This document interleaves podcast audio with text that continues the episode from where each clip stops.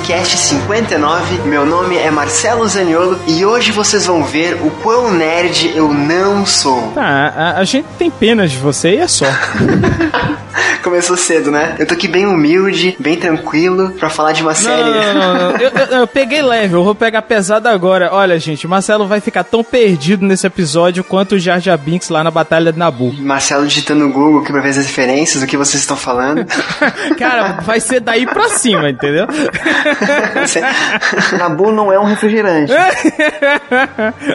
Nem é um comando, hein? Não, é- não, não, não é um cachorro, sabe a piada do Nabu? É. Não, mas tranquilo. É pra isso que eu chamo especialistas, cara, porque eu não preciso dominar o tema, entendeu? E do Cabuloso Cast, eu sou o Luciano Bibliotecário e que a força esteja com você. Mas não está com o Marcelo, eu tenho Eu, certeza. eu ia falar que o clichê esteja com você, mas tudo bem. Até aqui, um minuto de episódio, 2 a 0 Lucien. Vai, continuando. E eu sou o Lucas Ferraz e quase não chego pra esse episódio, eu tava meio fraco, mas eu tomei minha pílula de midichlorians e aqui eu estou. Pílula de quê? Lucas, você já mediu a sua quantidade de midi-chlorians? Ainda não, nessa, nesse, na semana ainda não. Diego, você, você sabe a sua taxa de midi-chlorians? Não faço ideia do que é essa porra, velho. O que, que são midi-chlorians? Chlorians. Ah, Marcelo, você é um bebê nessa gravação, Marcelo. Pa- Passa, Marcelo. Mas assim que é bom, cara. Quando, quando eu não estiver entendendo o papo, quer dizer que a gente tá no caminho certo. Esse vai ser o parâmetro dessa gravação, né? Quanto menos o Marcelo souber, melhor o episódio será. Caralho. Quanto mais perguntas eu fizer, quer dizer que mais longe a gente tá indo. Olha que legal. Você é corajoso, Marcelo Zaniolo. E eu sou o Diego Locou e paciência você deve ter, meu jovem padawan, se for assistir o episódio 7. Tá, eu sou um padawan. Pode ser? não, Padawan você não é. Padawan você não é, não. Você é Tá um. longe. Você é um Yangli ainda. Cara, essa, essa não. Bom, eu vou ficar quieto Você que eu tô. nem. Cara, Padawan é o aprendiz a ser Jedi. Nem isso você é, entendeu? O Marcelo, o Marcelo é o Anakin escravo lá em Tatooine. Exatamente, exatamente, exatamente. Tá exatamente. ficando feio pra mim, tá ficando feio pra mim. Mas então, querido ouvinte, você também tem que ter bastante paciência comigo ao longo desse episódio, porque hoje nós vamos falar da literatura de Star Wars. Vamos falar do universo expandido de uma das franquias mais amadas, mais importantes e mais famosas da fantasia e da ficção científica. E também comigo na- aqui na, na aba do é, Star Wars Week, né? Pra poder dar uma chorada aqui no aprendido ao longo do episódio. Quando o Marcelo estiver em silêncio, ele sabe que ele tá consultando o Google, entendeu? Exato. Tudo isso agora aqui no Livrocast.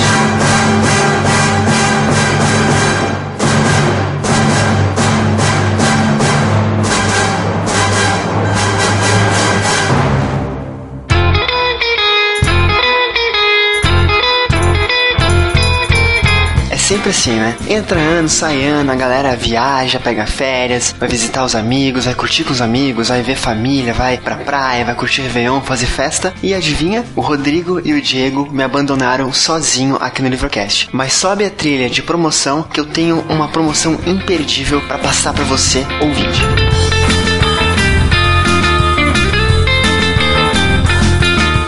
Começar 2016 com o pé direito, tudo a ver com o episódio de hoje, na Livrocast 59, Os Livros de Star Wars, o Livrocast preparou uma cesta de livros, 11 livros, todos os lançamentos recentes da editora Aleph, para presentear um ouvinte. Isso mesmo, são 11 livros. Esses livros a gente vai falar mais pra frente ao longo do episódio agora. Vamos falar de enredo, de autor, falar de ah, qual parte do universo expandido de Star Wars esse livro fala, eh, se é uma trilogia, se não é, se é um cânone ou se é uma lenda. Enfim, ouça o episódio você vai entender, né? O que importa agora para esse quadro aqui de comunicados e de promoção é que o Livrocast vai sortear 11 livros para um sortudo. E que livros são esses? Vamos lá.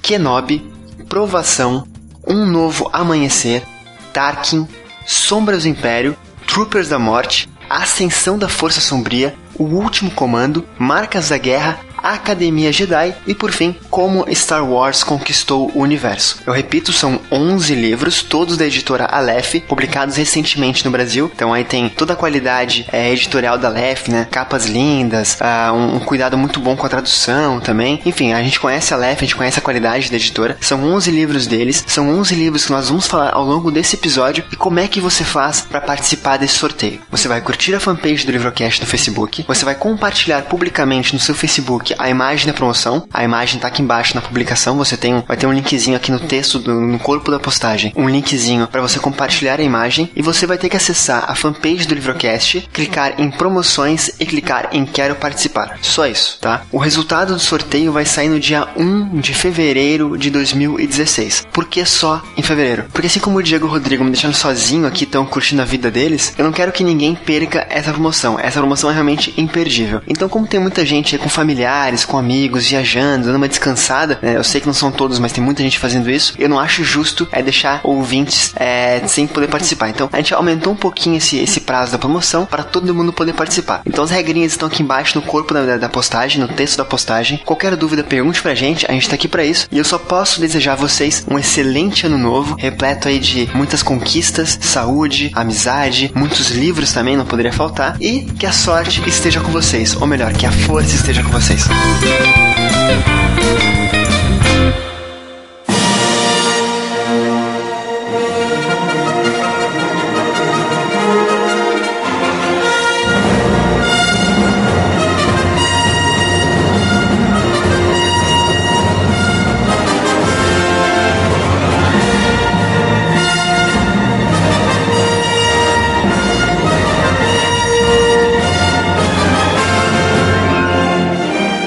Então estamos aí na próximos ainda do lançamento do episódio 7, né? Que... Não, peraí, peraí, peraí. É próximo não, nós já passamos do lançamento. Já passamos, sim, mas estamos ainda naquele período de, né, o pessoal tá assistindo, tá se, se colocando a par do sétimo filme e ninguém fala de outra coisa que não seja Star Wars, né? Timeline Twitter, timeline Facebook, é televisão, todo lugar que tu olha, é, é cara, até Subway com, com aqueles cartazes de Star Wars e tudo mais. Então, para onde tu vai, todo mundo falando de Star Wars. E não poderia ser diferente também o Livrocast queria falar sobre, né? Eu que não sou fã, que não acompanho, que, que não tenho conhecimento zero, né? Como vocês estão vendo por aí, uh, também queria falar sobre, não falar, eu queria entender esse universo e entender a função dos livros nesse universo, tá? Então acho que esse episódio aqui, apesar de estar indo aí na, na febre, né? De todo mundo tá falando sobre, o, o Livrocast não podia ficar de fora. Eu queria também deixar pro ouvinte aqui já alguns links, ao longo do episódio a gente fala mais sobre isso, mas uh, o Ghostwriter gravou dois episódios, né? Um episódio parte A, parte B, sobre também os livros de Star Wars. Lá têm especialistas também, gente do mercado editorial, ficou muito bom o episódio. Aqui embaixo tem os dois links, né? Pra você também ouvir e ver um lado aí da editora, de quem realmente traduz e tal, trabalha com a publicação de livros. Eles falam de muita coisa que não tem no mercado nacional, tá? De, de literatura de Star Wars, né? De, desse universo expandido. E eu queria, aproveitando a, presença do Lucien e do Lucas, né? É, já indicar de cara também o episódio do Cabuloso Cast, acredito que o mais recente, ou anterior. Não, não é o mais recente, né? Dois atrás, aí, 15 dias atrás, sobre marcas da guerra, né? Que também, também contaram lá com o Daniel Lameira, da editora Lef, né, com uma galera que entende muito do tema, né, um episódio específico sobre um livro e aqui hoje nós vamos tentar destrinchar um pouquinho mais tudo que foi lançado, principalmente, acredito eu, até por, por nós sermos brasileiros, né, no mercado nacional de Star Wars, pegando aí algumas editoras mais, mais específicas, né. Eu não sei se isso foi um agravante ou não, eu acho que nós fizemos o certo do jeito errado, entendeu? Nós fizemos o programa do jeito certo, mas a, a propaganda dele foi feita do jeito errado. Eu acho que muitas pessoas não baixaram o episódio achando que que ia ter spoilers do episódio 7. E não, o, isso, uh, isso eu vou falar um pouco mais à frente, mas só para as pessoas entenderem. O Marcas da Guerra ele ocorre meses após o episódio 6, entende? Quando ocorre a Batalha de Endor, quando a segunda Estrela da Morte ela é destruída, aí o, exatamente esse livro, Marcas da Guerra, começa. Ou seja, o episódio 7 ele se passa 30 anos depois da Batalha de Endor, e no caso, Marcas da Guerra ocorre meses depois da Batalha de Endor. Então, quem quiser ouvir o episódio pode ouvir tranquilamente, porque não tem nenhum, sabe? Não tem nenhum spoiler do episódio 7. Nada, nada, zero. Nós debatemos isso antes da gravação, mas não foi pro ar. Podem ficar tranquilos. É, eu ouvi o episódio, né? E eu não sei se tinha spoiler e eu não peguei por desconhecimento do tema. Não, não tinha, cara, não tinha. não, não mas não tinha, não. Tinha uma parte até, inclusive, com spoilers e tal, né? Ficou bem. Ah, eu não vi essa parte mais a fundo. Não, ali. que por sinal nós erramos tudo. É, eu não vi, eu não vi.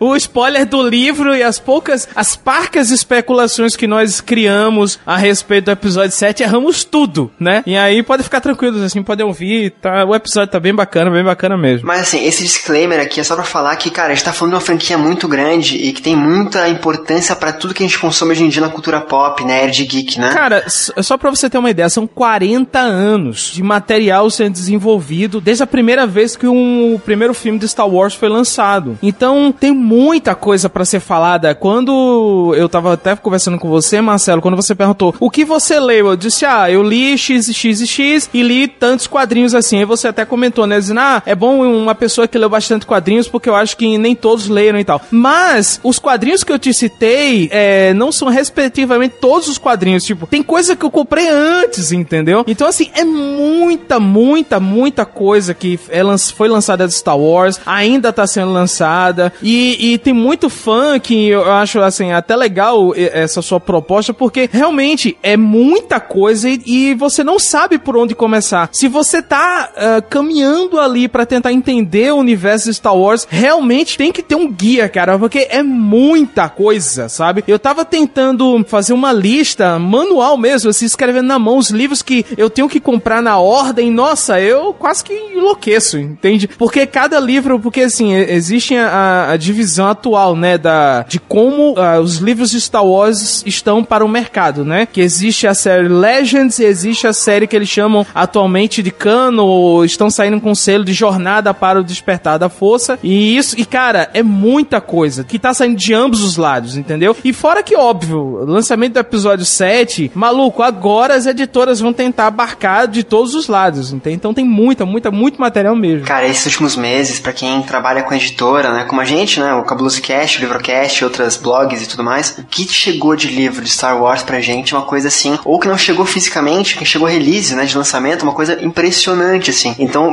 se coloque um pouco no meu lugar. Se o Lucien, se o Lucas, se o Diego, que são fãs, ficam perdidos nesse universo expandido, imagina eu, né? Então, assim, acima de tudo, esse episódio aqui, a proposta foi chamar, lógico, a gente tentou também conversar com editores, acabou não, por, por- data, não conseguimos, né? Mas a gente abordou um outro enfoque bem legal, assim, chamar gente que leu, né? A gente que gosta do, do universo Star Wars, pra falar sobre os livros e dar opinião sincera de gostou, não gostou, indica, não indica, por onde começar, por onde não começar. É um, um pequeno guia, né? Até pra de repente quem não conhece Star Wars como eu, também saber por onde adentrar nesse universo, tá? Então, Lucas e Lucien, sejam muito bem-vindos, né? Espero que, que vocês ajudem a gente, me ajudem ao longo desse episódio. Eu queria começar perguntando, então, pra gente entrar um pouco na, na discussão da importância de Star Wars, ah, como cada um conheceu essa franquia e qual a importância pra vocês, entre portugueses aí, né? Da Guerra nas Estrelas. Cara, é, eu conheci há muitos anos, assim, né, em uma galáxia muito, muito distante. Eu me lembro que em Star Wars, os episódios 4, 5 e 6 e o... Muita gente não gosta, mas a Caravana da Coragem, que faz parte da franquia Star Wars, as pe- apesar das pessoas... Nossa, Lúcio, por que você trouxe isso? Mas, é, cara... Jesus, não fala disso. Isso Eu acho legal. Meu É, Deus. é, Eu me lembro que, eu não sei exatamente em que canal, mas lá pra, pra, pra década de 80, 90, passou um final de semana inteiro, eu acho, Star Wars. E foi em sequência, episódio 4, 5, 6 e A Caravana da Coragem. Sendo que é aquela coisa, quando pequeno você não tem noção. Você tá assistindo alguma coisa ali que você pode até achar legal, mas você não tem noção do que é Star Wars. Então, eu passei muitos anos sem ver Star Wars e quando começou os rumores do episódio 1, a, a Ameaça Fantasma, um amigo meu, eu tava, n- isso período do ensino médio, ah, nós estávamos fazendo algum trabalho e nós fomos até o centro da cidade, até o centro do Recife, e nós entramos num dos shoppings de lá e ele mostrou o cartaz do episódio 1 e eu meio que zombei dele, sabe? Ah, essa besteira, não sei o que e tal. Ah, e eu me lembro que, como amigos, assim, nós, o, o grupo todo do, da, da nossa turma foi assistir o episódio 1, Ameaça Fantasma, e unique foi, quando eu saí da sala do episódio 1, eu estava maravilhado, eu estava apaixonado, assim, foi, para mim, esse foi o início, assim, de, de como eu conheci Star Wars, né, e tal, foi com o episódio 1, Ameaça Fantasma, eu achei no cinema, e a partir daí eu assisti os episódios 1, 2 e 3, ah, nesse período eu acabei ganhando de presente a trilogia clássica, assisti tudo, e minha paixão vem daí, todos os anos eu assisto os seis filmes, assim, eu acho que duas ou três vezes esse ano, até agora eu só tive a oportunidade de assistir duas vezes, vezes, né? Assisti no começo de, do ano, de janeiro, e assisti ali em meados de junho, assisti os seis filmes, mas todos os anos eu assisto, eu sou fã, amo a, a saga, acho que o que a, Star Wars, ele é importante em todos os sentidos, assim, não só para mim, mas eu acho que ele é importante enquanto franquia, sabe, em tudo. A representatividade que Star Wars tem pro cinema é muito grande, porque Star Wars prova que na, na época que ele estreia, que, pô, uh, filme de ficção científica, filme de ação, filme que usa efeitos especiais, tinha importância. Que isso não, não tinha na época que Star Wars foi lançado. Eu posso até falar isso um pouco mais pra frente, mas assim, essa foi a maneira como eu conheci Star Wars, entendeu? É, é, e, e, eu sou um fã da trilogia, eu gosto muito da trilogia que muita gente batiza, né? A trilogia merda. Tem a trilogia clássica e a trilogia merda. Eu tenho um carinho pela trilogia merda por causa disso, porque foi como eu conheci Star Wars, foi pelos episódios 1, 2 e 3. Cara, eu também comecei pelo episódio 1, mas mais à frente eu, eu falo minha, minha, a minha versão dos fatos, né? Cara, mas você começou errado, né? Você sabe disso, né? a gente começou errado, né? Mas não, enfim. eu comecei certo, que eu me lembrava dos episódios 4, 5, 6, caralho. É, eu não lembrava de nada, eu não lembrava é, de nada. você? Eu... Caraca, você, enfim. Lucas, sua vez, cara, como é que foi a, o teu contato com Star Wars? Não me lembro direito assim, faz muito tempo também. Eu acredito que eu peguei na locadora. Eu acho que foi isso. Eu me recordo que certa vez eu peguei os seis filmes na locadora em fitas de VHS, que os mais jovens devem estar se perguntando o que é, mas tudo bem. Naquela época ainda o meu entendimento de, de cinema era muito pequeno, né? Eu era uma criança na flor da idade. Então eu acho que eu gostei mais ainda dos do episódio 1, 2 e 3 naquela época, porque são mais ágeis, são, são contados de uma forma mais ágil, mais rápida. O, e os episódios mais antigos, o 4 ao 6, são mais lentos, né? Até pela época que foi produzido e tal. Hoje em dia eu gosto mais dele justamente por ser mais lento, que eu acho que o cinema tá ficando muito frenético. Mas eu, eu curto muito do, dos primeiros filmes, eu acho fenomenais. Os primeiros eu digo do 4 ao 6. Ah, não, né? não, pera, pera, pera. V vamos definir. Quando você, a gente falar trilogia clássica e trilogia merda. Pronto. É, mesmo, que, mesmo, mesmo que as pessoas gostem, que eu gosto, eu não me ofendo, porque eu sei que é ruim, mas eu tenho um carinho. Não custa nada a pessoa dizer, não, pô, eu, eu sei que tem problema, mas eu gosto. Pronto. Trilogia clássica e trilogia merda tá definida essa porra desse episódio. Se o 4, 5, 6 é clássico e a 1, 2, 3 é merda, o que é o 7, cara? Caraca, começou cedo a polêmica hoje. É, não, mas, mas eu, eu entendo o sentimento do Diego, mas eu não tô no nível dele, não, assim. Mas, mas eu, Diego, eu vou dizer, vai acabar se tornando um clássico melhor do que a trilogia 1, 2 e 3. Não, não pode dizer isso. Cara, eu tô há seis dias que eu vi o filme. Eu vi no dia 17, a gente tá gravando agora dia 23. Eu ainda tô angustiado com a merda que fizeram. Não acredito, velho. Fico muito puto. Vou dizer, vou, vou dizer assim, eu não li os livros, tá? Eu assisti os filmes, eu comecei pela trilogia clássica, depois eu, eu vi a trilogia merda nascer. E agora, cara, você estava falando assim, eu nunca fui, eu nunca fui o, o fã xiita de correr atrás e defender o caralho a quatro. Agora vocês falando da caravana da coragem, assim, porra, cara, eu vi isso na sessão da tarde com criança, velho. Ô Diego, você, você se lembra e... com carinho da, da caravana da coragem? Uhum. É, então, não faça isso, não reassista. Você vai reassistir, você vai acabar com seus sonhos de infância. Cara, cara, caravana da coragem, muitos fãs ignoram, mas faz parte do universo Star Wars, porque eles encontram os Ewoks, né? Todo mundo que lembra uh, um pouco de caravana da coragem vai lembrar que tem os Ewoks lá. É o universo Star Wars, entendeu? Muita gente se contorce, mas é. E, e, é um filme muito bacana. Se, se o povo deixar de frescura, entendeu? E assistir, é um filme bacana. Não interessa se não tem sabre de luz, se não tem Jedi. Foda-se. Esse eu não vi também, tem que ver. Cara, não vi nada, nada. Enfim, o, só um parênteses rapidinho aqui. Uh, nós não falaremos nada determinante para nenhum filme, nada, né? Uh, final e tudo mais. Vamos tentar evitar o spoiler, mas uh, vez por outra vamos fazer menção a um fato ou outro, né? Tipo, a estrela da morte, porque é inevitável. É, é inevitável que a gente a, a, acabe alencando alguns fatos que acontecem em, em, em tanto na, na trilogia clássica, né, na trilogia média. E acredito que no episódio 7 também, mas spoiler, eu, pelo menos da minha parte, eu digo que eu não, não dou nenhum spoiler, não. Pode ficar tranquilo. E se alguém der spoiler, eu corto na edição. O Beber corta. É, não, não vai ter não, não vai ter não. Então ter, o ouvinte vai sem medo. Uh, o Lucas falou então como é que ele conheceu Star Wars, né? Enfim, lá no, nos primórdios, na fita VHS. Vez o Diego então falar como é que ele entrou em contato com esse universo. Então, como eu acabei de falar, eu já tinha assistido, eh, eu comecei assistindo pelo episódio 4, 5, 6, que é o clássico. Sempre me chamou muita atenção o universo de Star Wars, a questão da força e tudo mais. E assim, eu, como eu tava falando, eu não sou aquele fã xiita de, de ir a fundo, procurar e ler tudo que tem sobre, mas o universo sempre foi muito interessante para mim. O 1, 2 e 3, eu assisti também. Não é, para mim, para mim os, os, melhores. Acho que em efeitos, logicamente, pelo ponto da tecnologia, eles são superiores, porém em roteiro eu acho que perde muito. E é uma coisa que o cinema vem perdendo de nos últimos anos ou nas últimas décadas para cá, de questão de roteiro e de interpretação e de atuação. Então, e assim, eu já fui assistir o set com expectativa muito baixa, mesmo sabendo que a Disney não entra para perder em nenhum negócio, ela entra sempre para ganhar, ela não é trouxa de em nenhum sentido. Eu acho que eles entraram e cagaram a série toda. E esse foi o, o review da minha vida de Star Wars. Eu tenho o, o livro, o Caminho de Jedi, eu li pela metade, não vou dizer que não, não li. O livro do Sif eu, eu li um pouco também. E tenho aqui na minha pilha de leitura é, episódio 4, 5 e 6, é, mas é a transcrição dos filmes que eu julgo ser os melhores. É, vamos, vamos chegar depois em cada um desses livros aí, eu quero saber o que tu achou também da, da leitura parcial de cada um que tu mencionou ali, do Caminho de Jedi, do livro do Sith. É, assim, são, são o, o Caminho Jedi e o livro do Sith, eu comecei a ler porque a expectativa era muito alta e esse joguete de comentários nas bordas das páginas e tal parecia divertido, mas chega uma hora que chega, ele começa a ficar maçante. É, essa é a minha opinião. Pretendo um dia terminar de ler, mas eu tenho outras coisas mais prioritárias no momento do que ficar vendo comentáriozinho bobo do, do Luke na borda do livro. Diego, Diego, Diego, o que é que tá faltando na sua vida, cara? Tô sendo você triste, deprimido. tá faltando o quê? É, você tá amargo. Cara, olha, eu, vou, eu vou te dar uma, uma dica. Assim, as festas de fim de ano estão chegando. Cara, senta e assiste os episódios 4, 5, 6 de novo, entendeu? A alegria vai voltar pra sua vida, eu tenho certeza. S sabe o que tá faltando, cara? Assim, ó, amanhã, no caso, dia 24, é meu último dia de trabalho antes das férias. Caraca, que susto. Precisa querer dizer, caraca, amanhã, dia 24, é meu último dia de vida nessa vida. é, eu cara, dia de férias, cara. Eu preciso... vamos, vamos animar, vamos animar, vamos animar esse episódio. Respirar novamente e ver coisas novas e sair das, da mesmice de, de sempre, sabe? Eu preciso de áreas novos. Você quer uma pílula de midichlorian? tá sobrando. Sobrou um pouco aqui. Deixa eu só comentar então como, qual foi o meu contato com Star Wars, né? Também acho importante. Peraí, peraí, existe isso? Existe, tipo... existe, existe.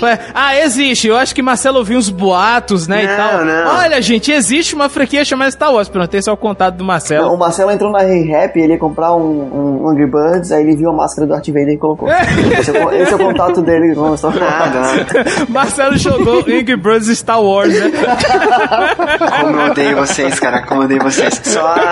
Cara, eu acho bacana ter gente que que, que leu pouco, ou que leu mais na xiita, ou sabe, tipo, gosta mais de quadrinho, ou mais de uma coisa ou outra. Porque é uma coisa de, tipo, é muito fácil tu ver episódio com um monte de fã fanático, assim, sabe? Ou, ou ler uma resenha de quem é maluco por Star Wars e ficar naquela de, tá, óbvio, ficar elogiou, né? Tipo, vamos ser, vamos ser bem, bem sincero aqui, gente, que eu, que eu conto com a sinceridade de vocês, tá? Agora, sobre o meu contato com Star Wars, sim, ele existe. Ele não é muito grande, mas ele existe. Qual foi o ano que lançou o episódio 1, cara? Ameaça Fantasma. 74. Não, o episódio 1 foi em 99. 99, então. Eu vi, acho que foi em 99 mesmo, no cinema, tá? Eu tinha 12 anos. Eu não lembro, cara, de muita coisa do filme. E eu lembro que eu saí do filme assim, caralho, tipo, eu não entendi, sabe? Tinha gente que gostou, gente que não gostou, lógico, mas aquele frisson da época também. O, o frisson que a gente tá tendo hoje em dia com o episódio 7 também tinha na época, acredito. Que eu lembro de alguma coisa de gente vestida e tal. Isso me chocou bastante na época, lá em meados de 99, como a gente comentou, né? Cara, foi. É, foi matéria do Fantástico, cara. Sim, então, tipo, cara, eu, eu saí do filme assim, cara, eu não entendi, sabe? Eu perdi alguma coisa, ou eu não entendi a referência. Porque assim, vamos colocar isso no cast também que é importante falar. O episódio 4, 5, 6, né? Vieram lá em 77 em diante, né? O 2 e o 3 vieram depois, né? As duas trilogias elas estão em ordem cronológica errada. E eu, assim, cara, não entendi, sabe? Tipo, muita coisa que eu não, não. Era muito novo também, etc. E eu não gostei. E eu, pra mim, Star Wars foi aquilo ali, deu, sabe? Eu joguei um joguinho ou outro, uma coisinha ou outra, assim, que não foi Angry Birds, mas joguei. E, cara, sim, passou muito tempo. Eu, esse fim de semana agora, até pensando na gravação do cast, eu assisti a, na querida Netflix o episódio 4, Uma Nova Esperança. Então, sim, eu tenho algum conhecimento mínimo agora de Star Wars, eu posso estar nesse cast. E, cara, me surpreendeu, cara, me surpreendeu bastante, assim, tipo, porque, é, lógico, é um filme antigo, né? O filme foi lançado em 77. Os efeitos são antigos, mas mesmo assim são muito bons ainda. Muito bons mesmo. Tem muito filme mais recente que é pior em efeito visual, assim. É muito foda, é muito foda. As cenas do Luke dirigindo aquela navezinha, em, em Tatooine, sabe? Umas coisas assim, muito, muito massa, cara. A única coisa que o episódio 5, por exemplo, deixa um pouco a desejar desejar. Quando ele tá naquele. Fugiu o nome agora, mas aquele tipo. Um, tipo um cavalo que ele tá montado lá na, na, neve. A quantidade de frames por segundo deixa a desejar. Porque até o bicho é massa, entendeu? Tu sente que, a, que a, o movimento é meio travado, mas por conta de não ter frames o suficiente no, no, no vídeo, eu acho. Aí chega, chega a ser engraçado, assim, por exemplo, a luta do Darth Vader com Obi-Wan, né, no episódio 4, aquela luta bem mal coreografada, assim, sabe? é, na verdade, aquela luta ali eu classifico como um sarro de sabres, né? Que porra, aquilo ali não é luta nem fudendo. Tipo, os sabres ficam roçando e uma hora. Uma hora alguém morre. Essa é a situação daquele episódio, porra. Mas é, é um filme muito engraçado, é um filme muito bom, cara. Assim, tem cenas engraçadas como essa e tal. Eu levei muito. Cara, eu dei muita risada com o filme, sério. Com todos os personagens ali. Então, coisa muito engraçada, assim. Eu aproveitei muito a experiência e agora eu devo né, seguir pro segundo e pro terceiro e voltar ao quarto. Desculpa, pro, pro quarto, pro, pro quinto, pro sexto, depois voltar ao primeiro, segundo, terceiro, depois ao sétimo, né? Então vamos, vamos indo. Inclusive, hoje foi muito engraçado no almoço, que tem um colega do trabalho lá que é mais velho, né? Que ele tava perguntando do episódio 7 e tal, que tava saindo. Aí ele perguntou: Eu queria começar a ver esse negócio. Onde que eu começo? Aí eu falei: Ah, começa do 4. Aí ele: Ué, mas vou começar do 4? eu falei: Sim, o 4 foi o primeiro a ser lançado. Aí ele achou que eu tava tirando com a cara dele, de verdade. Então, diz, dizem que na época foi pior ainda, que lançou o primeiro filme, no caso era, era o 4, mas era o primeiro filme lançado, né? E que depois, um ano depois, um ano e meio depois, veio o segundo filme e veio, começou com o episódio 5. E a galera, caralho, como assim? Onde é que eu tava, né?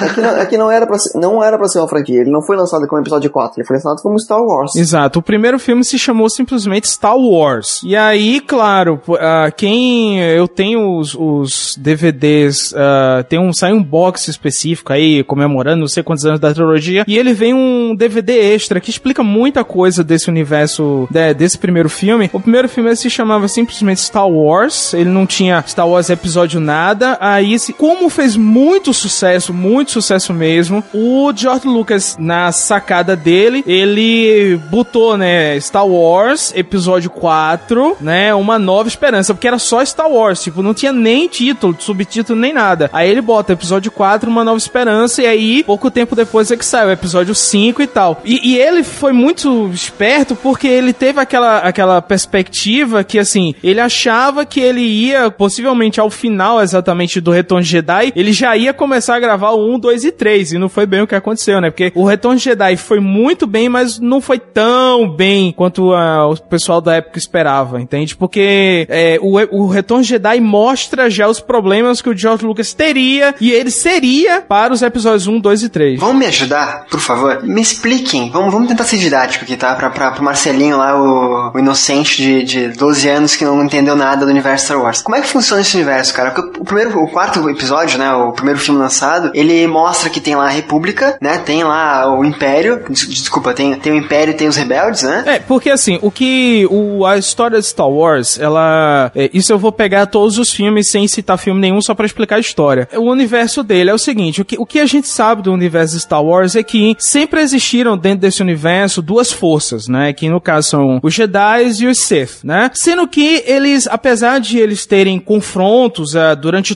toda a, a vida uh, intergaláctica que existe dentro do universo Star Wars, tanto é que existem várias séries, tanto de quadrinhos quanto de jogos, chamado Os Cavaleiros da Antiga República, né? Uh, porque mostra os conflitos que os Sith já tiveram com os Jedi e teve um período específico que os Sith eles chegaram a dominar a galáxia mesmo, sendo que o problema é que o, o que acaba com os Sith é que, uh, pra deixar bem claro, eles são uma raça muito mais poderosa que os Jedi.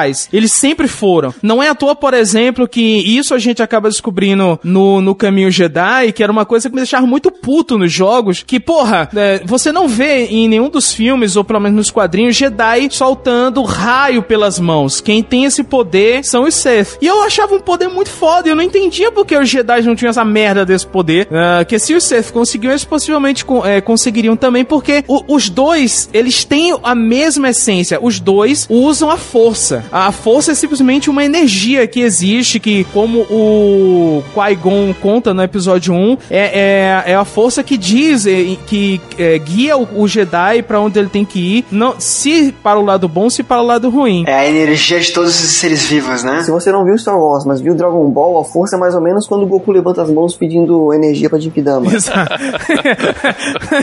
então o que é que acontece? No, quando os filmes, ah, quando o universo dos filmes nasce, o que o universo dos filmes eles contam é o seguinte, que apesar de, de eles, é, dos e os Jedi passarem uh, a eternidade brigando, mas o universo ele funciona de maneira autônoma, ou seja, existe uma república, existe comércio, existem planetas é, desertos, enfim, a, a, galáxia é muito maior do que, do que essas duas raças. Os Jedi para a república, a velha república, eles são simplesmente uma classe de, vamos dizer assim, uh, de representante. É, é, é, é praticamente o que o exército é no Brasil hoje. Você tá lá e você sabe que se der muita merda, você pode chamá-los para resolver o problema, entendeu? Eles, como o. Acho que é o Mestre Windu que diz isso, eles são guardiões da paz. Eles não são guerreiros, eles não são uma força militar. Tanto é, não é à toa que no episódio 2 eles precisam criar uma força militar para poder combater um, uma rebelião, uma, um grupo de separatistas, um, um grupo de insurgentes que tá surgindo ali. Acho que tá mais pro golpe, cara. E, é, pronto, eles poderiam ser chamados, é, no universo Star Wars, no, do episódio 4 especificamente, o que tá acontecendo é o seguinte, isso é explicado no episódio 3, o, o Imperador Palpatine, que ele é um Sith, ele consegue é, convencer toda a galáxia de que os Jedi são os grandes inimigos e ele consegue matar, e, praticamente ele extingue todos os Jedi,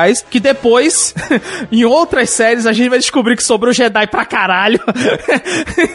no episódio 3, a gente diz assim, caralho, acabou com todos os Jedi. Depois a gente descobre que sobrou gente pra cacete ainda, mas ele consegue convencer a República que os Jedi são os inimigos, ele destrói todos os Jedi e ele instaura o Império Galáctico. Então, o Palpatine dá a entender que ele conhece muito bem a história dos Sith, então ele sabe que muitos Sith na face da Terra dá merda, entendeu? Porque o problema principal dos Sith é que eles são um bando de filho da puta. Eles querem passar rasteiro no outro, eles, eles ficam com inveja, então eles querem sempre que. É tipo uh, Highlander, entendeu? Só pode haver um, sabe? No caso, só pode haver dois, que é o mestre e o discípulo. Se tivesse um monte de Sith na galáxia, ia ficar mais ou menos que nem o Congresso hoje. É, exato, pronto. Só pra ilustrar. Só, só pra ilustrar, é, exato, exato. Então, o episódio 4 acontece quando um grupo que não tem nada a ver com Jedi, são um grupo de, de pessoas que estão descontentes com o regime do Império, eles se juntam, montam a Aliança Rebelde, que é nada mais nada menos do que um grupo paramilitar que decide, cara, derrubar o Imperador, sabe? E nesse inteirinho é que, por um acaso, eles acabam encontrando um tal de Luke Skywalker, que, é, obviamente, a gente vai descobrir que ele é um Jedi, filho do, do maior vilão de todos os tempos do cinema, que é o Darth Vader, né? Quem não sabia, desculpa, é um spoilaço. Caraca, esse aí, né? Quem não sabe tava dentro de uma caverna. E a história principal parte daí, mas uma coisa que sempre é interessante a gente lembrar para as pessoas que querem conhecer um pouco Star Wars e tal, é que assim, a base, a linha tênue de Star Wars é contar a história da família Skywalker, entendeu? O que você percebe que sai dessa linha tênue é que vai começar a ser chamado de um, do universo expandido, que pro George Lucas sempre foi uma coisa assim muito, uh, ele sempre tratou muito a revelia, tipo assim, ele, ele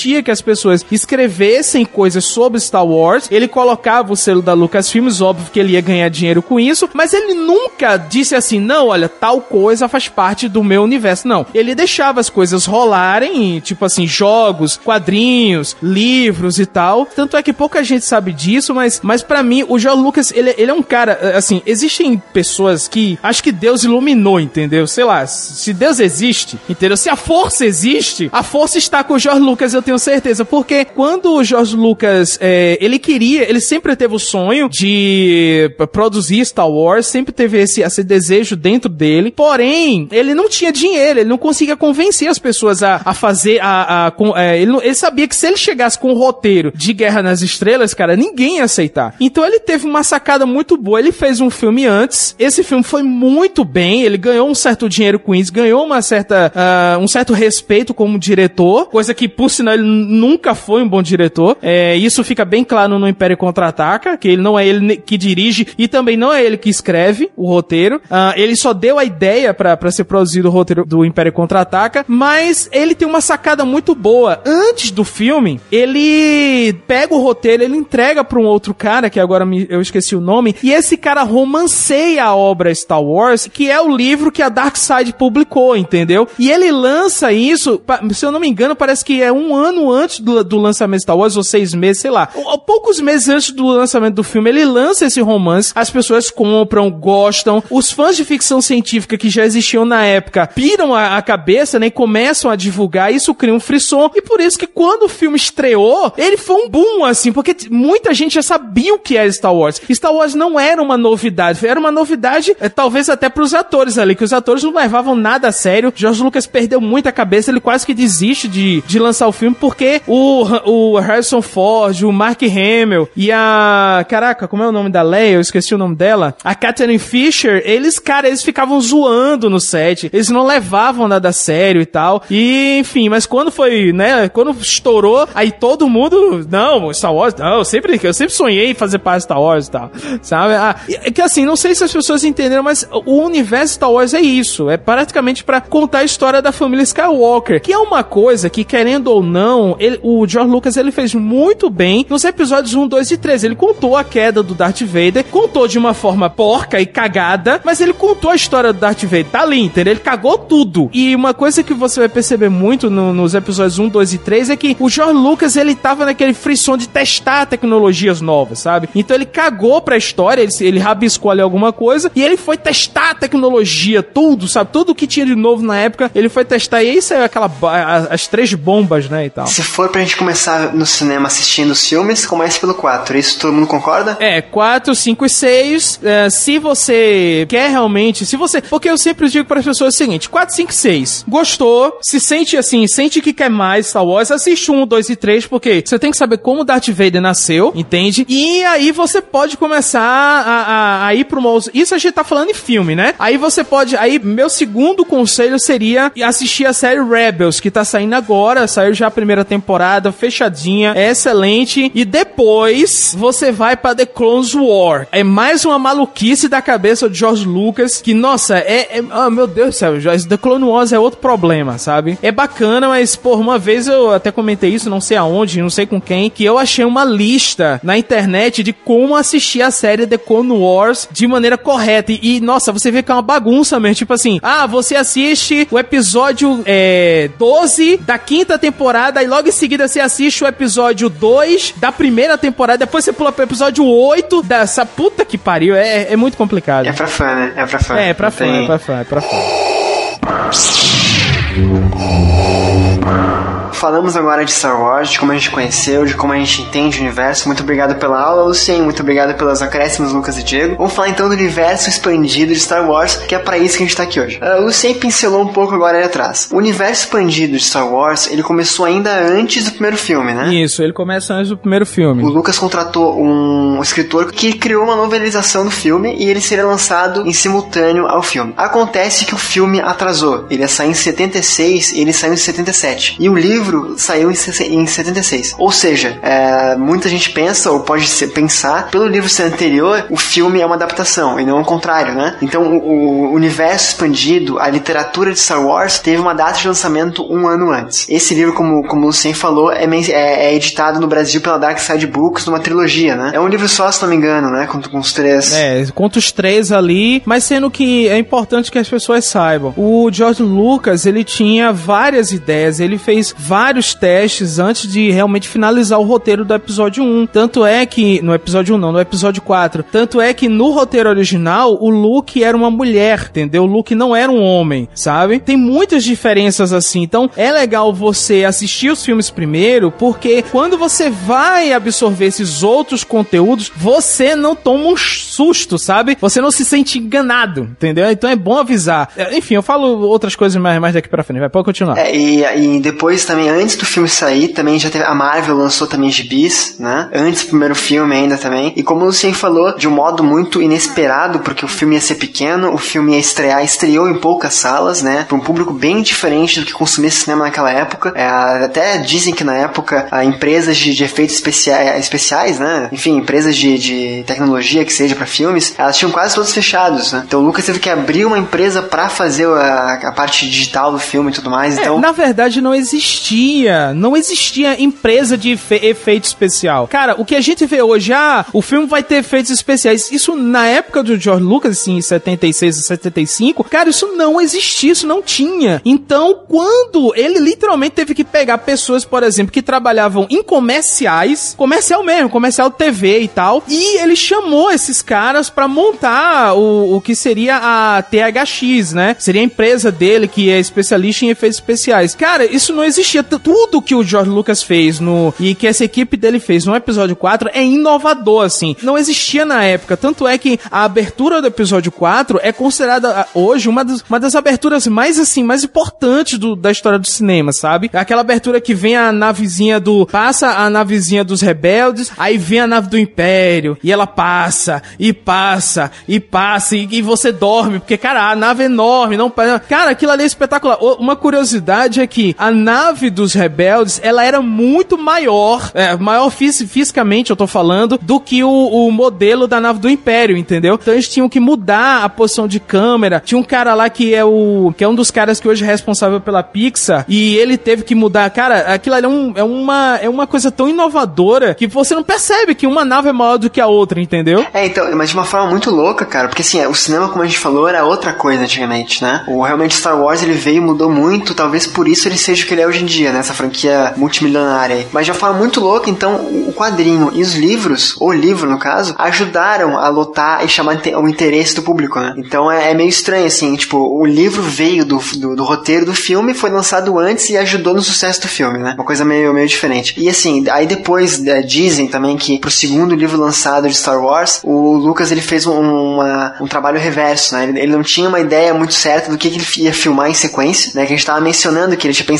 em Star Wars um episódio só, não tinha episódio 1, 2, 3, 4, 5, 6. Ele queria filmar aquele filme, mas ele não, ele, ele não tinha uma ideia de uma continuação, né? E ele usou o segundo livro lançado como uma ideia de roteiro para um eventual segundo filme. Tanto que quando o escritor estava escrevendo lá, criando o livro, né, o enredo e tudo mais, o George Lucas ele cortava algumas cenas, pedia adaptação de umas cenas porque ele dizia que aquilo era, era inadaptável, que era muito difícil fazer aquilo no cinema, então o, ele, ele meio que foi moldando esse segundo livro, né? E daí pra frente, cara, o que veio de, de material foi uma coisa incrível, assim, né? O Lucas ele fez um acordo com a Fox, né? Isso, quem é especialista, quem estudou, que tem um livro da, da Left, depois a gente comenta sobre ele, que fala sobre o, tudo que tem dessa da, da Star Wars, né? O universo, como que foi famoso e tudo mais. O Lucas ele fez um contrato com a Fox de que ele ganharia muito mais dinheiro com produtos, né, do filme do que com o filme em si. Então o Lucas ele incentivou depois o licenciamento de livros, né, de, de quadrinhos, de bonecos, de camisas, de, enfim, tudo que a gente tem hoje em dia de Star Wars. Na verdade, o, o George Lucas foi, ele foi muito esperto na questão do seguinte, cara. Quando ele lançou os filmes, uh, um, dos contratos com a, com a, produtora era que ele detinha direito absoluto sobre o merchandising, ou seja, bonecos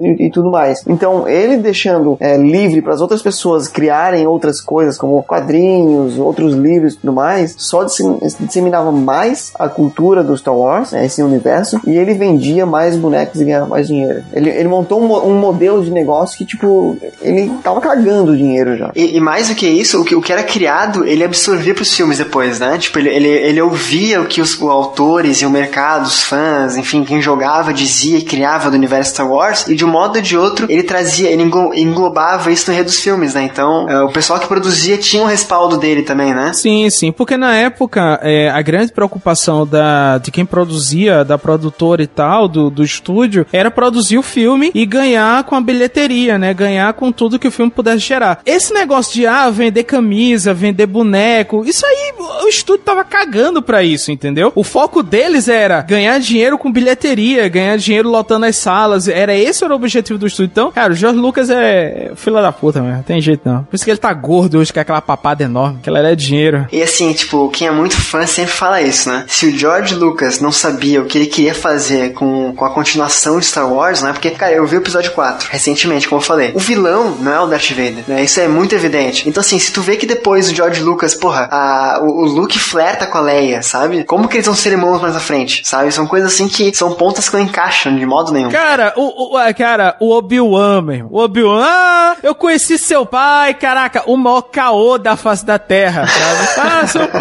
ah, ele podia só estar tá dando um caosinho mesmo. E, mas é, é conhecido. Hoje a história do Obi-Wan é essa, que é o maior mentiroso da galáxia, entendeu? Então, tipo, se, se, o George Lucas, cara, que é quem criou esse universo, não sabia o que fazer com ele, imagina quem produz conteúdo conteúdo sobre licença dele, sabe? Ah, mas, mas peraí, mas peraí, mas peraí. Mas quando as coisas começaram a dar certo, o George Lucas, ele, ele teve outra sacada. Ele disse assim, ó, vocês podem, vocês podem contar tudo o que vocês quiserem do, de uma nova esperança pra frente. Contanto que não mexa com o que veio antes, entendeu? Ele não queria que mexesse no, no, no que aconteceu antes de uma nova esperança. Pode perceber que quando a Disney compra a Lucasfilmes, que ela diz assim, olha gente, a, que vocês consideravam canon, o que vocês consideravam universo expandido é Legends, quando eles fazem isso, eles estão quebrando um acordo que o Lucas fez há muito tempo, entendeu? O Lucas fez o contrário, assim, não, daqui pra frente vocês podem escrever o que quiserem, agora, pra trás não, pra trás me pertence. Um, os episódios 1, 2 e 3 me pertencem, entendeu? Pra preservar a origem também da história. né? Exato, exato, exato. Que ele não tinha ideia na época como ia fazer, mas ele já sabia que ele queria fazer. Depois desse ponto, então, tem 40 anos de história, 50 anos de história do, do episódio 6 pra frente, como o Lucien falou, né? E assim, é livre pra tudo que é tipo de público, pra criança, pra adolescente, pra adulto. eh, cada um aborda um ponto diferente, né? Virou uma verdadeira bagunça, né? Sim, sim, o universo expandido é enorme, é enorme, muito grande, tem muita coisa. Tipo, tem quadrinhos que mostram que o Luke iria pro lado negro da força, então, oh, desculpa, pro lado sombrio da força. É, tem livro que. é, cara, é porque assim, o nosso mercado tá trazendo isso agora. Mas é, às vezes eu tô fazendo umas pesquisas e eu vou procurar alguns autores que não chegaram aqui no Brasil. E é incrível, parece que todo autor de ficção científica lá fora já publicou algum livro na vida sobre Star Wars, sabe? Sempre, sempre. Você vai olhar o o- a lista de livros que a pessoa escreveu, pum, tá lá, um livro de Star Wars, sabe? Pessoa, todo mundo ama escrever sobre Star Wars. Eu volto a mencionar aqui o episódio do Ghostwriter, tá? Porque o, Demi- o Daniel Lameira, da, da Lef, né, o editor, ele tava no episódio e tinha mais gente que conhece muito, que leu muita coisa também de fora, como tu mencionou agora, Lucien, de livros publicados lá, né? E o cara, que é o quem mais publica Star Wars do Brasil, que é a editora Lef, responsável pela editora Lef, tá pedindo conselhos ou aceitando sugestão do pessoal que lê, sabe? Porque é muita coisa, é muita coisa, sabe? Eu, eu conheço muito pouco Star Wars, eu sei disso, mas também é, é muito difícil ter alguém que conheça tudo, sabe? Porque é muita coisa, muita coisa mesmo. É, eu acho que a gente pode dizer, sem muito risco de errar, que tem algumas centenas de livros. Sim, tem mais de 200, se não me engano. Isso, pelo menos, né? Pelo menos. Isso sem contar também quadrinhos e, né, a- uma coisinha aqui, outra, lá, que de repente não foi um livro em si, né? Mas. Não vou usar a palavra fanfics pra não, não, não desvirtuar a conversa, mas. E assim, aí como, como o Lucien também comentou agora atrás, a Disney adquiriu, né, o direito pelo Star Wars, e depois disso ela fez uma coisa muito sábia. Eu achei muito sábio. Eu, como pessoa que tá chegando nesse mercado agora, vendo essa bagunça inteira, me facilitou um monte, cara. Cara, eu achei a, a melhor decisão que a Disney poderia ter tomado, porque é, eu, eu, tá- eu tô ouvindo um podcast específico que eu não vou nomear, porque não merece propaganda, e uma pessoa também X, que também não merece propaganda, tá, tá- tava dizendo assim, ah, mas tinha muita coisa legal no universo expandido, certo, mas o que é legal pra você pode não ser legal pra um fã determinado, entendeu? Então, muitas vezes você pode pegar assim e dizer, ah, porra, é, o Luke casa, tem a Marajade, não sei o que. Ok, mas essa história pode ser foda pra algumas pessoas e tem outras pessoas que você, não, isso é uma porcaria. Tem a história que fulaninho tal. Cara, e não tem como. Agora, é, não tem como. Deixa eu terminar a frase, né? Não tem como você ter, agradar todo mundo, é impossível. Então a melhor coisa que ela fez foi, ó, daqui pra frente, canon, daqui pra trás é Legends. Não significa que nós vamos ignorar. Por quê? Por quê? Isso é importante dizer. Porque, por exemplo, uma das armas que o Império usa no episódio 7 é chamado Star Killer. E o Star Killer, ele é um dos nomes específicos, primeiro, que o Luke recebeu no universo expandido, e tem um outro, é, tem um jogo chamado Star Wars, é, Star Wars, eu não sei como é que se chama, Star Wars Unleashed, é assim que eu chamo, que também tem um modo lá que você pode jogar, que é o modo Star Killer. Então, ou seja, a palavra Star Killer, ela pertence ao universo expandido Star Wars e foi utilizada agora no episódio 7. Então, ou seja, eles estão desprezando com aspas. Eles podem utilizar nomes, ideias, mas, cara, tem que botar um ponto final, é muita coisa. E foi uma decisão importante para a parte criativa da que de quem vai continuar desenvolvendo tanto nos filmes quanto nos novos livros, para ter justamente a liberdade de criar coisa nova e manter uma coesão mínima que seja é, nos próximos produtos que vão vir, né? Para não ficar preso em tanta coisa que aconteceu no universo expandido que é gigante, né? Se for falar em mercado, assim, ó, fica a dica. Não que eu queira que essa porra saia. Mas se eu quiser escrever ó, um, um livro, que seja, como o Marcelo falou, fanfic, mas sem querer desvirtuar, de Star Wars, com 50 tons de cinza, mostrando a vida do, do sexual do, do Luke, cara, vai ter gente que vai comprar e vai achar do caralho. Com certeza, com certeza. É que assim, é, é tanto gênero, é tanta história diferente, que são histórias que se contra a Disney em alguns pontos, né? Tem, tem, tem autor que matou Chewbacca, tem autor que, que deu gêmeos pra Leia, e tem autor que, sabe, é, é, são coisas que não encaixam. Alguém tem que organizar isso. Imagina, por exemplo, Game of Thrones, Senhor dos Anéis, Harry Potter, enfim, qualquer série que você goste de livro aí, tem um autor por trás criando aquela história. Existe a história oficial, né? Por mais que existam boatos e tudo mais, mas existe uma história oficial e é isso que a Disney fez. Sabe o que, que falta pra, pra a bagunça ficar generalizada? Ah. Onde o George Lucas fala assim, ó, existem é, universos paralelos. Ponto, fudeu. Aí sim, aí caiu a casa. Aí fudeu. Aí, aí não ajuda, mas a Disney não vai deixar. Você já tá bagunçado aí, meu. Então, colocando aqui em, né, o, o pingo nos is, a Disney separou em Legends e Canones, né? Ou Canons, enfim. Legends, o que que seria? São as lendas. É tudo que foi publicado, tudo que foi produzido antes da Disney comprar a Lucasfilms. Tudo foi considerado Legends, tudo passou a ser lendas. É como foi dito, é. Pode ter existido, pode não ter existido, pode ser considerado um universo paralelo. E pode ser também que a Disney utilize um ponto ou outro como utilizou no episódio 7 agora. Exato. O, nesse episódio específico que você citou do Cabuloso Cast, o Daniel Lameira cita um exemplo que eu não sabia. Que uh, Coruscant, que é a, no- nos episódios 1, 2 e 3, é onde está a República, né? Antiga República, foi retirado de um dos livros do, da trilogia do Timothy Zahn, entendeu? Da trilogia Tom. Então, é interessante você perceber que, pô, o George Lucas, ele foi lá e caçou uma coisa que, entre aspas, não foi ele que produziu, entendeu? Ó, vem cá, me dá esse nome aqui, e ele usou o Coruscant lá e tal, sabe? E eles podem fazer a mesma coisa a partir de agora, nada impede. E a partir desse ponto que a Disney adquiriu Star Wars, ela, ela lançou os cânones que seriam os livros oficiais. A, a história é realmente oficial, a história que continua do episódio 6, que a gente vai mencionar mais à frente, né? O Cabuloso Cast lançou um episódio sobre o Marcas da Guerra, né? Que é o primeiro cânone, se não me engano. Não, tem- são três, na verdade. É o Marcas da Guerra, que é uma trilogia, o Tarkin, que é um livro fechado, e o Novo Amanhecer. É, Lucas, é um prequel do, do Rebels. Exatamente, Novo Amanhecer é um, um prequel do Rebels. E fora as HQs que estão saindo, que a Marvel tá. que também são canon da que a Marvel tá lançando. E que a Marvel tá fazendo umas sacanagens inacreditáveis, assim. A primeira edição, a, tanto da, da Star Wars quanto. a- parece que ou foi a Star Wars ou foi a Darth Vader ou foi as duas, saiu com 63 capas variantes. Você sabe o que é você lançar uma HQ com 63 capas diferentes? Caralho, caralho, para comprar todas. Não, não. Caraca, cara. Caralho, alguém quer lucrar, né? Deve ser o Lucas, né? É o papo do Lucas. Caralho, que foda, que foda. Ó, daqui a pouco, é, daqui a pouco a gente vai explicar onde entra o Spock também, tá, gente? Ah, Vamos chegar lá, né? O Marcelo vai ficar confuso e vai falar isso daqui a pouco. Mas então, tipo, a gente ag- agora vai, vai focar um pouco mais no mercado nacional, acredito, mais fácil pra gente, né? Os livros lançados aqui, por algumas editoras principais aqui, que foi quem lançou mais livros de Star Wars, né? A gente já mencionou algumas agora na, na conversa passada. E é claro, é importante, é claro, pro, pro, pro ouvinte, né? Esse cast, cara, ele é feito em conjunto, né? A gente tem aqui, ah, eu não li nada, o Diego, o Diego deu pouco, o Luciano deu bastante, o Lucas também. Ah, a gente tá aqui pra dar nossa opinião e falar um pouco sobre cada livro, vale a pena ler, não vale a pena ler, começar por onde e tal, aquele papo todo de, de você quer adentrar no universo expandido de Star Wars, aqui é o caminho, vai por aqui, sabe? Não quer dizer que a nossa opinião seja a, a verdade, né? Nós somos apenas leitores, e não quer dizer também que a gente leu todos os livros que vamos mencionar aqui pra frente. Então, de repente, se o ouvinte é, leu algum livro que a gente não mencionou aqui, ou, te- ou discorda, cara, esse é o cast mais do que nunca que você tem que comentar com a gente, mandar e-mail pra gente poder trocar ideia. Até porque se eu quero ler também, o Marcelo também quer ler, a gente precisa da ajuda de vocês. Exato, e tem mais gente que vai querer também saber a opinião de mais pessoas que leram, né? Então, É, é nesse momento que eu levanto os braços e peço a, a, a energia de vocês pra fazer a Jack Dama. Genkidama. Não é mais a força, é Genkidama agora.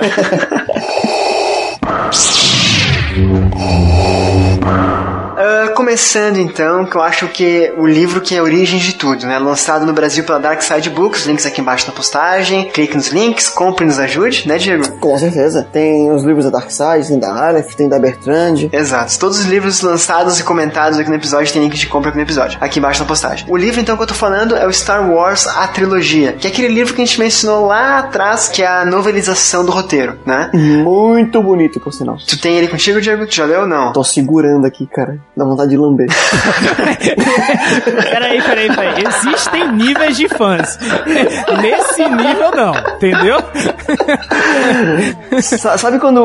Não, lembro se é o Deb ou se é o Lloyd, que tá num, num balanço, se eu não me engano, tá muito gelado, ele passa a língua no balanço e gruda. Tipo, essa capa metalizada, assim, dá vontade de lamber pra ver se, tipo, se, se tem gosto ou se vai grudar, não sei. O, o Diego, os três livros estão em um volume só, é isso, né? Exatamente. Tá, eu acho assim, ó, eu não li esse livro, tá? E, mas é um que eu tenho muito interesse em ler, cara, por ser a, a novelização da história. Então, tipo, assim, acho que pra, pra entrada, eu tô falando como quem não leu e quem conhece pouco. Talvez se vocês tiverem mais algum, algo, a acrescentar, fique à vontade, tá? Mas como entrada, vale muito a pena por ser realmente fiel ao filme original, à trilogia original, vamos colocar assim. Cara, sabe o que, sabe que eu achei do caralho, assim, na- nas divisórias dele tem algumas ilustrações, assim. Tá certo que é, é, é- é puta simples, cara, mas, assim, dá um toque muito foda. Eles fazem o, o 4, o 5 e o 6 em romanos com um sabre de luz. Tipo, cruzando o sabre de luz pra fazer um V, consegue cruzando. Cara, fica muito bonito, assim, é só preto no branco, mas fica um, assim, de uma sutileza e de uma elegância enorme, sabe? O Lucas, o Cien leram o livro, alguma opinião sobre? Não, não, esse aí eu não li, mas é, eu concordo com o Diego no sentido de que, cara, é o livro que você quer ter na estante porque o bicho é bonito, entendeu? Mesmo que você não vá lê-lo nunca, mas o, o fila da puta fica muito bonito na estante, assim. Quer, quer lamber, quer lamber. É, não, eu, cara, eu tenho uma parte da minha estante dedicada a Star Wars, é quase um altar aqui, entendeu? Ah, tá. Ach- achei que ele ia falar assim, cara, tem uma parte da minha estante só de livros que eu lambi. uma, uma lambidinha de vez em quando, assim. Esse aqui eu vou lamber, esse aqui eu não lambo mais. ok. Cara, esse livro eu descobri que ele existia há muito pouco tempo atrás, há duas horas. É, Marcelo, você, você descobriu que Star Wars existia há duas horas.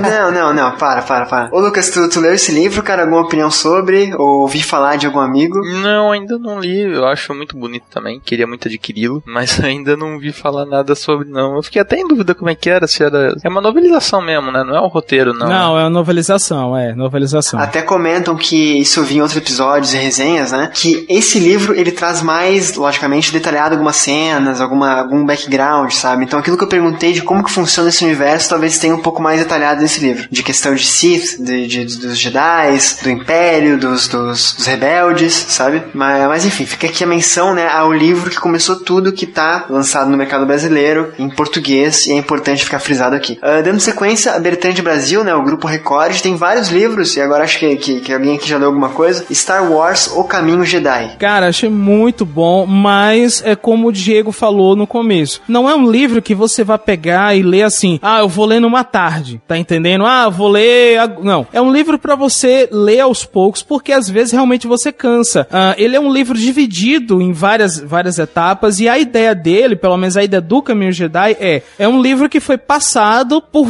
Ele passou por vários Jedi, e cada Jedi deixou ali sua anotação, deixou ali sua, eh, seus escritos e tal. O mais interessante pra quem é fã, pra quem gosta, é que tem algumas anotações, por exemplo, do Luke, do Anakin, da, da Ahsoka que é a padawan do Anakin, e é bem interessante porque, eh, por exemplo, você reconhece na maneira como cada um escreve, não só na grafia, né, porque cada um tem uma grafia específica, mas na, na maneira como cada um escreve, você reconhece a personalidade daquele personagem ali. É, tem umas passagens bem interessantes, por exemplo, logo no início do Caminho Jedi, ele conta que os primeiros Jedi não usavam sabre de luz, mas usavam espadas mesmo, espadas e tal, com, com lâmina, e as lâminas eram feitas com o cristal que hoje é feito o sabre de luz, entende? Então ele tem várias coisinhas assim, tem vários detalhes bem interessantes, ele fala sobre a questão, que essa pra mim é uma das partes mais chatas, que não faz sentido nenhum, que os Jedi têm, cada um tem uma, uma maneira de lutar, ele vai descrevendo quais são as maneiras de lutar, como se, né, você for ficar, não, esse Jedi lutar com a forma 1, esse Jedi lutar com a forma 2, esse aqui não, esse aqui é com a forma, não, você não, né, e ele também explica o que eu falei, por exemplo, porque os Jedi não usam aquele relâmpago, aquele, aqueles raios com o dedo, porque ele diz que esses raios, pra você provocá-los, pra que a força eh, possa produzir esses raios, você tem que estar com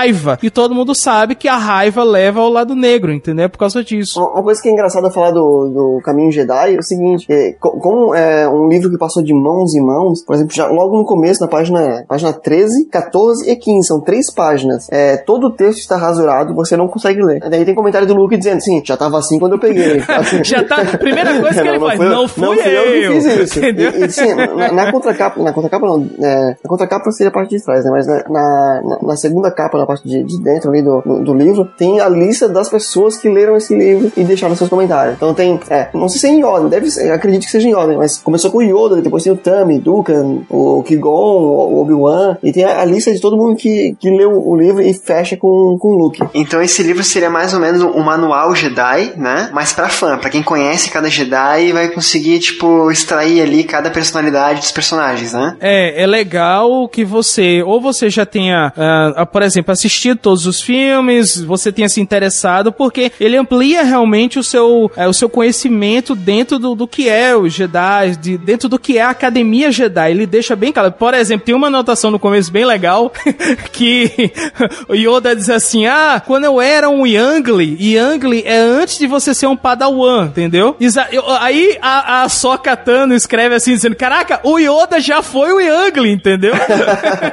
Porra, o Yoda já foi o Padawan. e isso é muito legal, assim. Você, você tem certas descobertas, são bacanas. Mas eu concordo, reforço o que o Diego disse. Não é um livro para você dizer assim: Caraca, vai ser um livro incrível. Não, não é dinâmico, é chato, é parado. Porque são informações técnicas. Por exemplo, ele ensina é, o formato, é, como, como se constitui o sabre de luz, que tipos de sabre de luz existem, que tipo de Jedi podem postar, é, podem portar determinado sabre de luz. Tem muita informação técnica, então às vezes é chato mesmo, entendeu? Eu li em uns dois ou três dias, mas são, é aquela leitura bem parada mesmo. E, e não é um livro longo, né? Então, tipo, levar três dias para ler 160 páginas, realmente a leitura é um pouquinho lenta, assim, mas para quem gosta do universo é legal. E às vezes você tem mais imagem do que texto. Ou três páginas rasuradas. Ou três páginas rasuradas, né? e ainda leva três dias pra ler. O Star Wars, o livro do Sith, é o mesmo esquema também, só que do lado negro da força, né? Isso, isso. Esse aí eu comecei a folhear, cara, eu tô... Assim, a minha pilha de livros para ler nas férias tá uma merda, né? Porque só tem Star Wars. Quem tá por dentro do universo Star Wars, nós sempre tivemos pouquíssimas informações do Sith. A gente não sabe muita coisa deles, entende? Tanto é que se você parar para perceber, uh, os Sith, eles são uma raça, é, foi apregoado de maneira muito errada, quer dizer, as pessoas interpretaram de maneira muito errada uma, uma frase que o Yoda diz no final do episódio 1, quando ele diz assim, olha, sempre existem dois, um mestre e um discípulo, né? Não é que ele quer dizer, olha, só pode existir dois na face da Terra. Não, não é isso. Na face da, da galáxia, não. É que assim, os Sith, como eu disse, eles são filhos da puta, entendeu? Eles querem passar a perna um no outro. Então, o, tudo que pelo menos eu sei dos Sith foi através dos quadrinhos e através uh, dos jogos, que a gente sabe um pouquinho ali. Mas, é como eu disse, o, o que eu sei dos Sith é que, cara, a, eles são muito mais fortes do que os Jedi com relação à força. Porque eles não têm limite. O Jedi tem um limite. Ele não pode sentir raiva. Ele tem vários limites. E o Sith não. Cara, quanto mais limites ele quebrar, melhor para ele, entendeu? Não é à toa que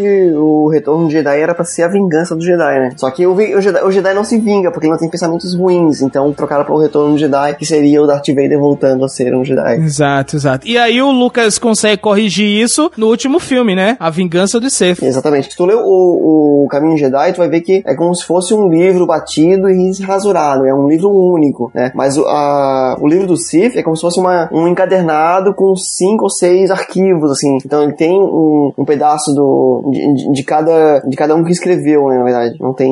Não é um livro único. Então seria como se fossem vários livros presos em, um, em uma capa só. É como se fosse um fichário que tu pegou várias matérias e encadernou e botou ali, né? Tu terminou de ler esse jogo? Não, eu li só algum, algumas páginas, eu não cheguei a ler as 170 páginas. Mas também é um livro naquela de pra fã, né? É na mesma pegada do Caminho de Jedi. É porque é aquela coisa, enquanto o Jedi ele quer conservar a memória, ele quer passar pra frente, ele quer que outros saibam, o Seth não, ele quer o conhecimento só pra ele, entende? Então o livro não pode ser um manual de como ser um Sith, entendeu? 10 passos de como se tornar um Sith. É, eu acho primeiro, eu acho o Caminho de Jedi mais atraente, né? Mas acho que de repente pode variar de fã pra fã. Hein? Cara, o lado negro é sempre mais sedutor. É, eu não, não acho.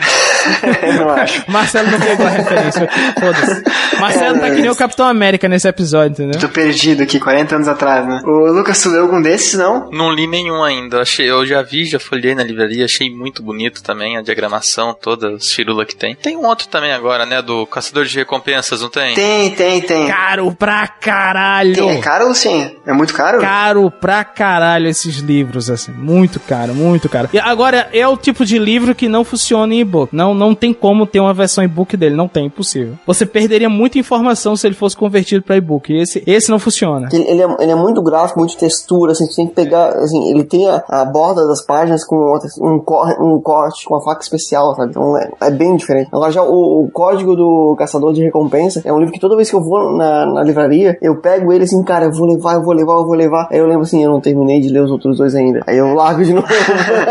eu largo e não levo, cara. Respondendo ao Lucas, tem também um outro livro chamado Star Wars, O Código de Caçador de Recompensas. E tem um quarto livro que é Star Wars, O Manual do Império. Exato. Esse eu tenho os dois, mas não li nenhum. Mas espero que o. Como é que se diz? O Código do Caçador de Recompensas me explique porque o Boba Fett é. é esse fenômeno que ninguém explica, cara. Porque o Boba Fett não existe praticamente no, na, na trilogia. Ele aparece ali no finalzinho do episódio do, no episódio 5, aparece um pouquinho mais no episódio 6 e ele virou um fenômeno entre os fãs. Tudo bem que a armadura. A armadura que ele usa é foda, é muito legal. É, é, é massa para fazer cosplay, mas porra, não dá pra entender o Boba Fett. Apesar que eu li um Não dá pra quadrinho. entender um personagem sem nome de boba. é, né?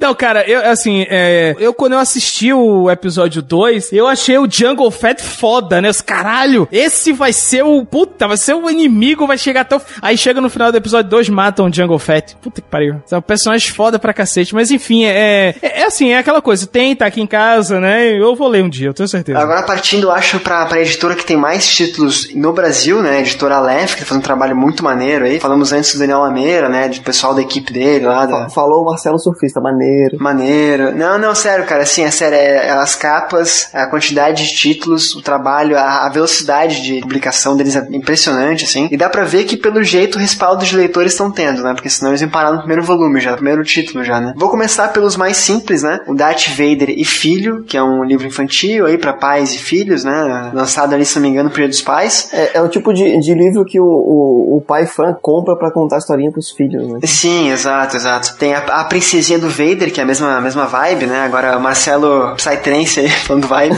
É, a gente sorteou esses livros um tempo atrás no Livrocast aqui, eu tive o prazer de ter em mão, são bem bonitinhos, bem... É realmente essa ideia de ler pro filho, pra filha, né? De ter esse contato de Star Wars e apresentar a leitura, é uma coisa meio infantil. É aquela coisa legal do universo de Star Wars, né? E se o Darth Vader realmente criasse o, o Luke e a Leco, né? ele assumisse a paternidade, é bem divertido, é muito divertido. É, e o engraçado é que se assumisse não como Anakin, mas como Darth Vader, né? Exato, exato, que é o mais legal ainda, né? É, muito massa, cara. Muito, eu, eu, assim, eu não li inteiro eles, porque, lógico, o livro não era meu, né? Eu ia sortear depois. Se a Marina estiver ouvindo a gente, depois comenta aqui embaixo que achou, que ela que ganhou o sorteio. Inclusive, então... o Marcelo leu e fez anotações na- no, canto dos páginas. Não, né? não, não fiz, não fiz, não fiz. Mas assim, tipo, eu vi, lógico, eu folhei o livro, né, antes de enviar. Não sou. Isso a gente não tem como evitar também, né? E desenhos muito legais, tá uma situação bem engraçadinha, assim, mas é coisa pai e filho mesmo. Nessa mesma clima também tem Star Wars Academia Jedi. Cara, acabei de comprar esse, ainda não li, mas. Eu, eu, eu vou achando interessante até a hora que lançarem é, um livro Meu Diário Jedi Faça Você Mesmo, sabe? Tipo, aí eu vou mandar eu tomar no cu, vou chutar a livraria, né? Cara, mas esse, esse Academia Jedi, pelo que eu soube, ele é uma. É meio que um diário de um banana, né? Versão Star Wars, assim, né? É um infantil adolescente, né? Aquela fase mais dos 10 anos, até os 15, ali, acredito eu. E, mas pra todos os públicos, lógico, né? Nada impede Luciene de ler, por exemplo. E, tipo, eu tô vendo, folhando o livro agora aqui, ele já é diferente do, do- do- dos outros que a gente mencionou antes, já é um pouquinho mais. Tem mais texto, mais, mais, mais conversa, mais, é, em- é em quadrinhos também, né? É quase uma graphic novel, né? Quase uma, uma, uma história gráfica ali. Que na verdade prova que existem universos paralelos. pô. Sim, é, é, Porque esses caras não, não, não fizeram, abre aspas, academia juntos. assim. Sim, claro, é o que a gente fa- é, é importante, boa, Diego. Esses que eu mencionei agora, exceto da Dark Side, né? Acho que todos eles, inclusive o da Record, são todos é, Legends, né? São livros anteriores à, à Disney e que passam por essa questão de que tu pode consumir e pode ser verdade, pode não ser aquele papo que a gente falou antes, né? Não são histórias oficiais, né? Mas são, são histórias que aproveita o universo pra, pra, pra existir.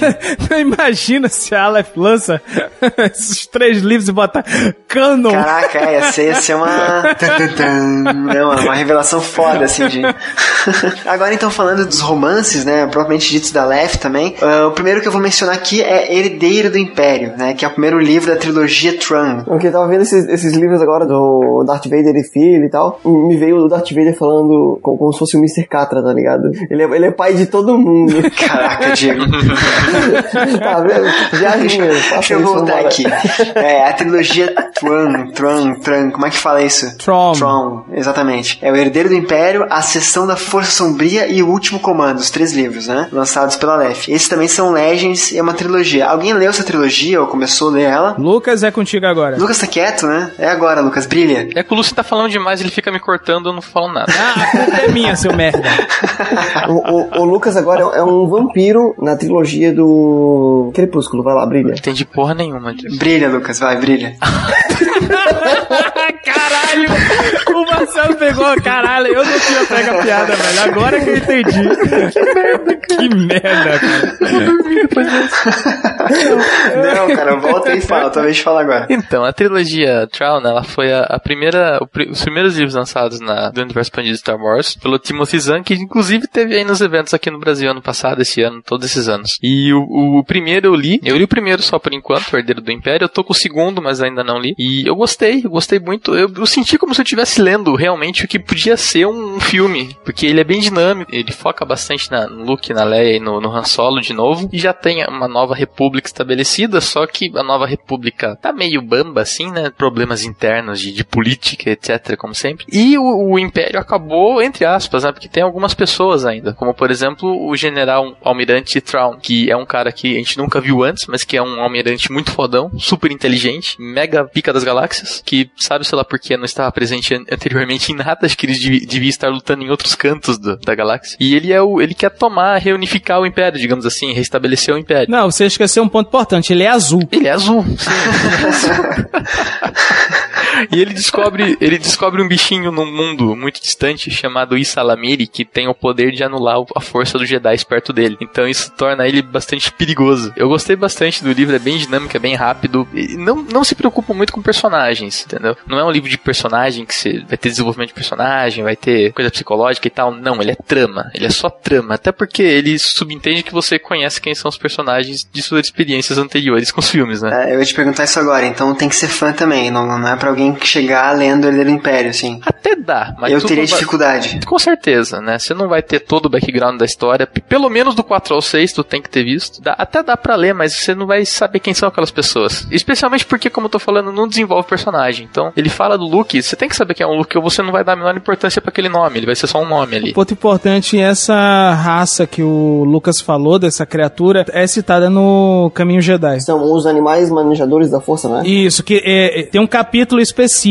do Caminho Jedi que ele diz: ah, criaturas que têm a força e criaturas que podem anular a força, entendeu? E essa criatura é citada, eu me lembrei agora. Ô Lucas, e, e tu pretende continuar lendo a trilogia, cara, ou curiosidade minha, assim mesmo? Não, pretendo sim. Tô com o segundo, inclusive.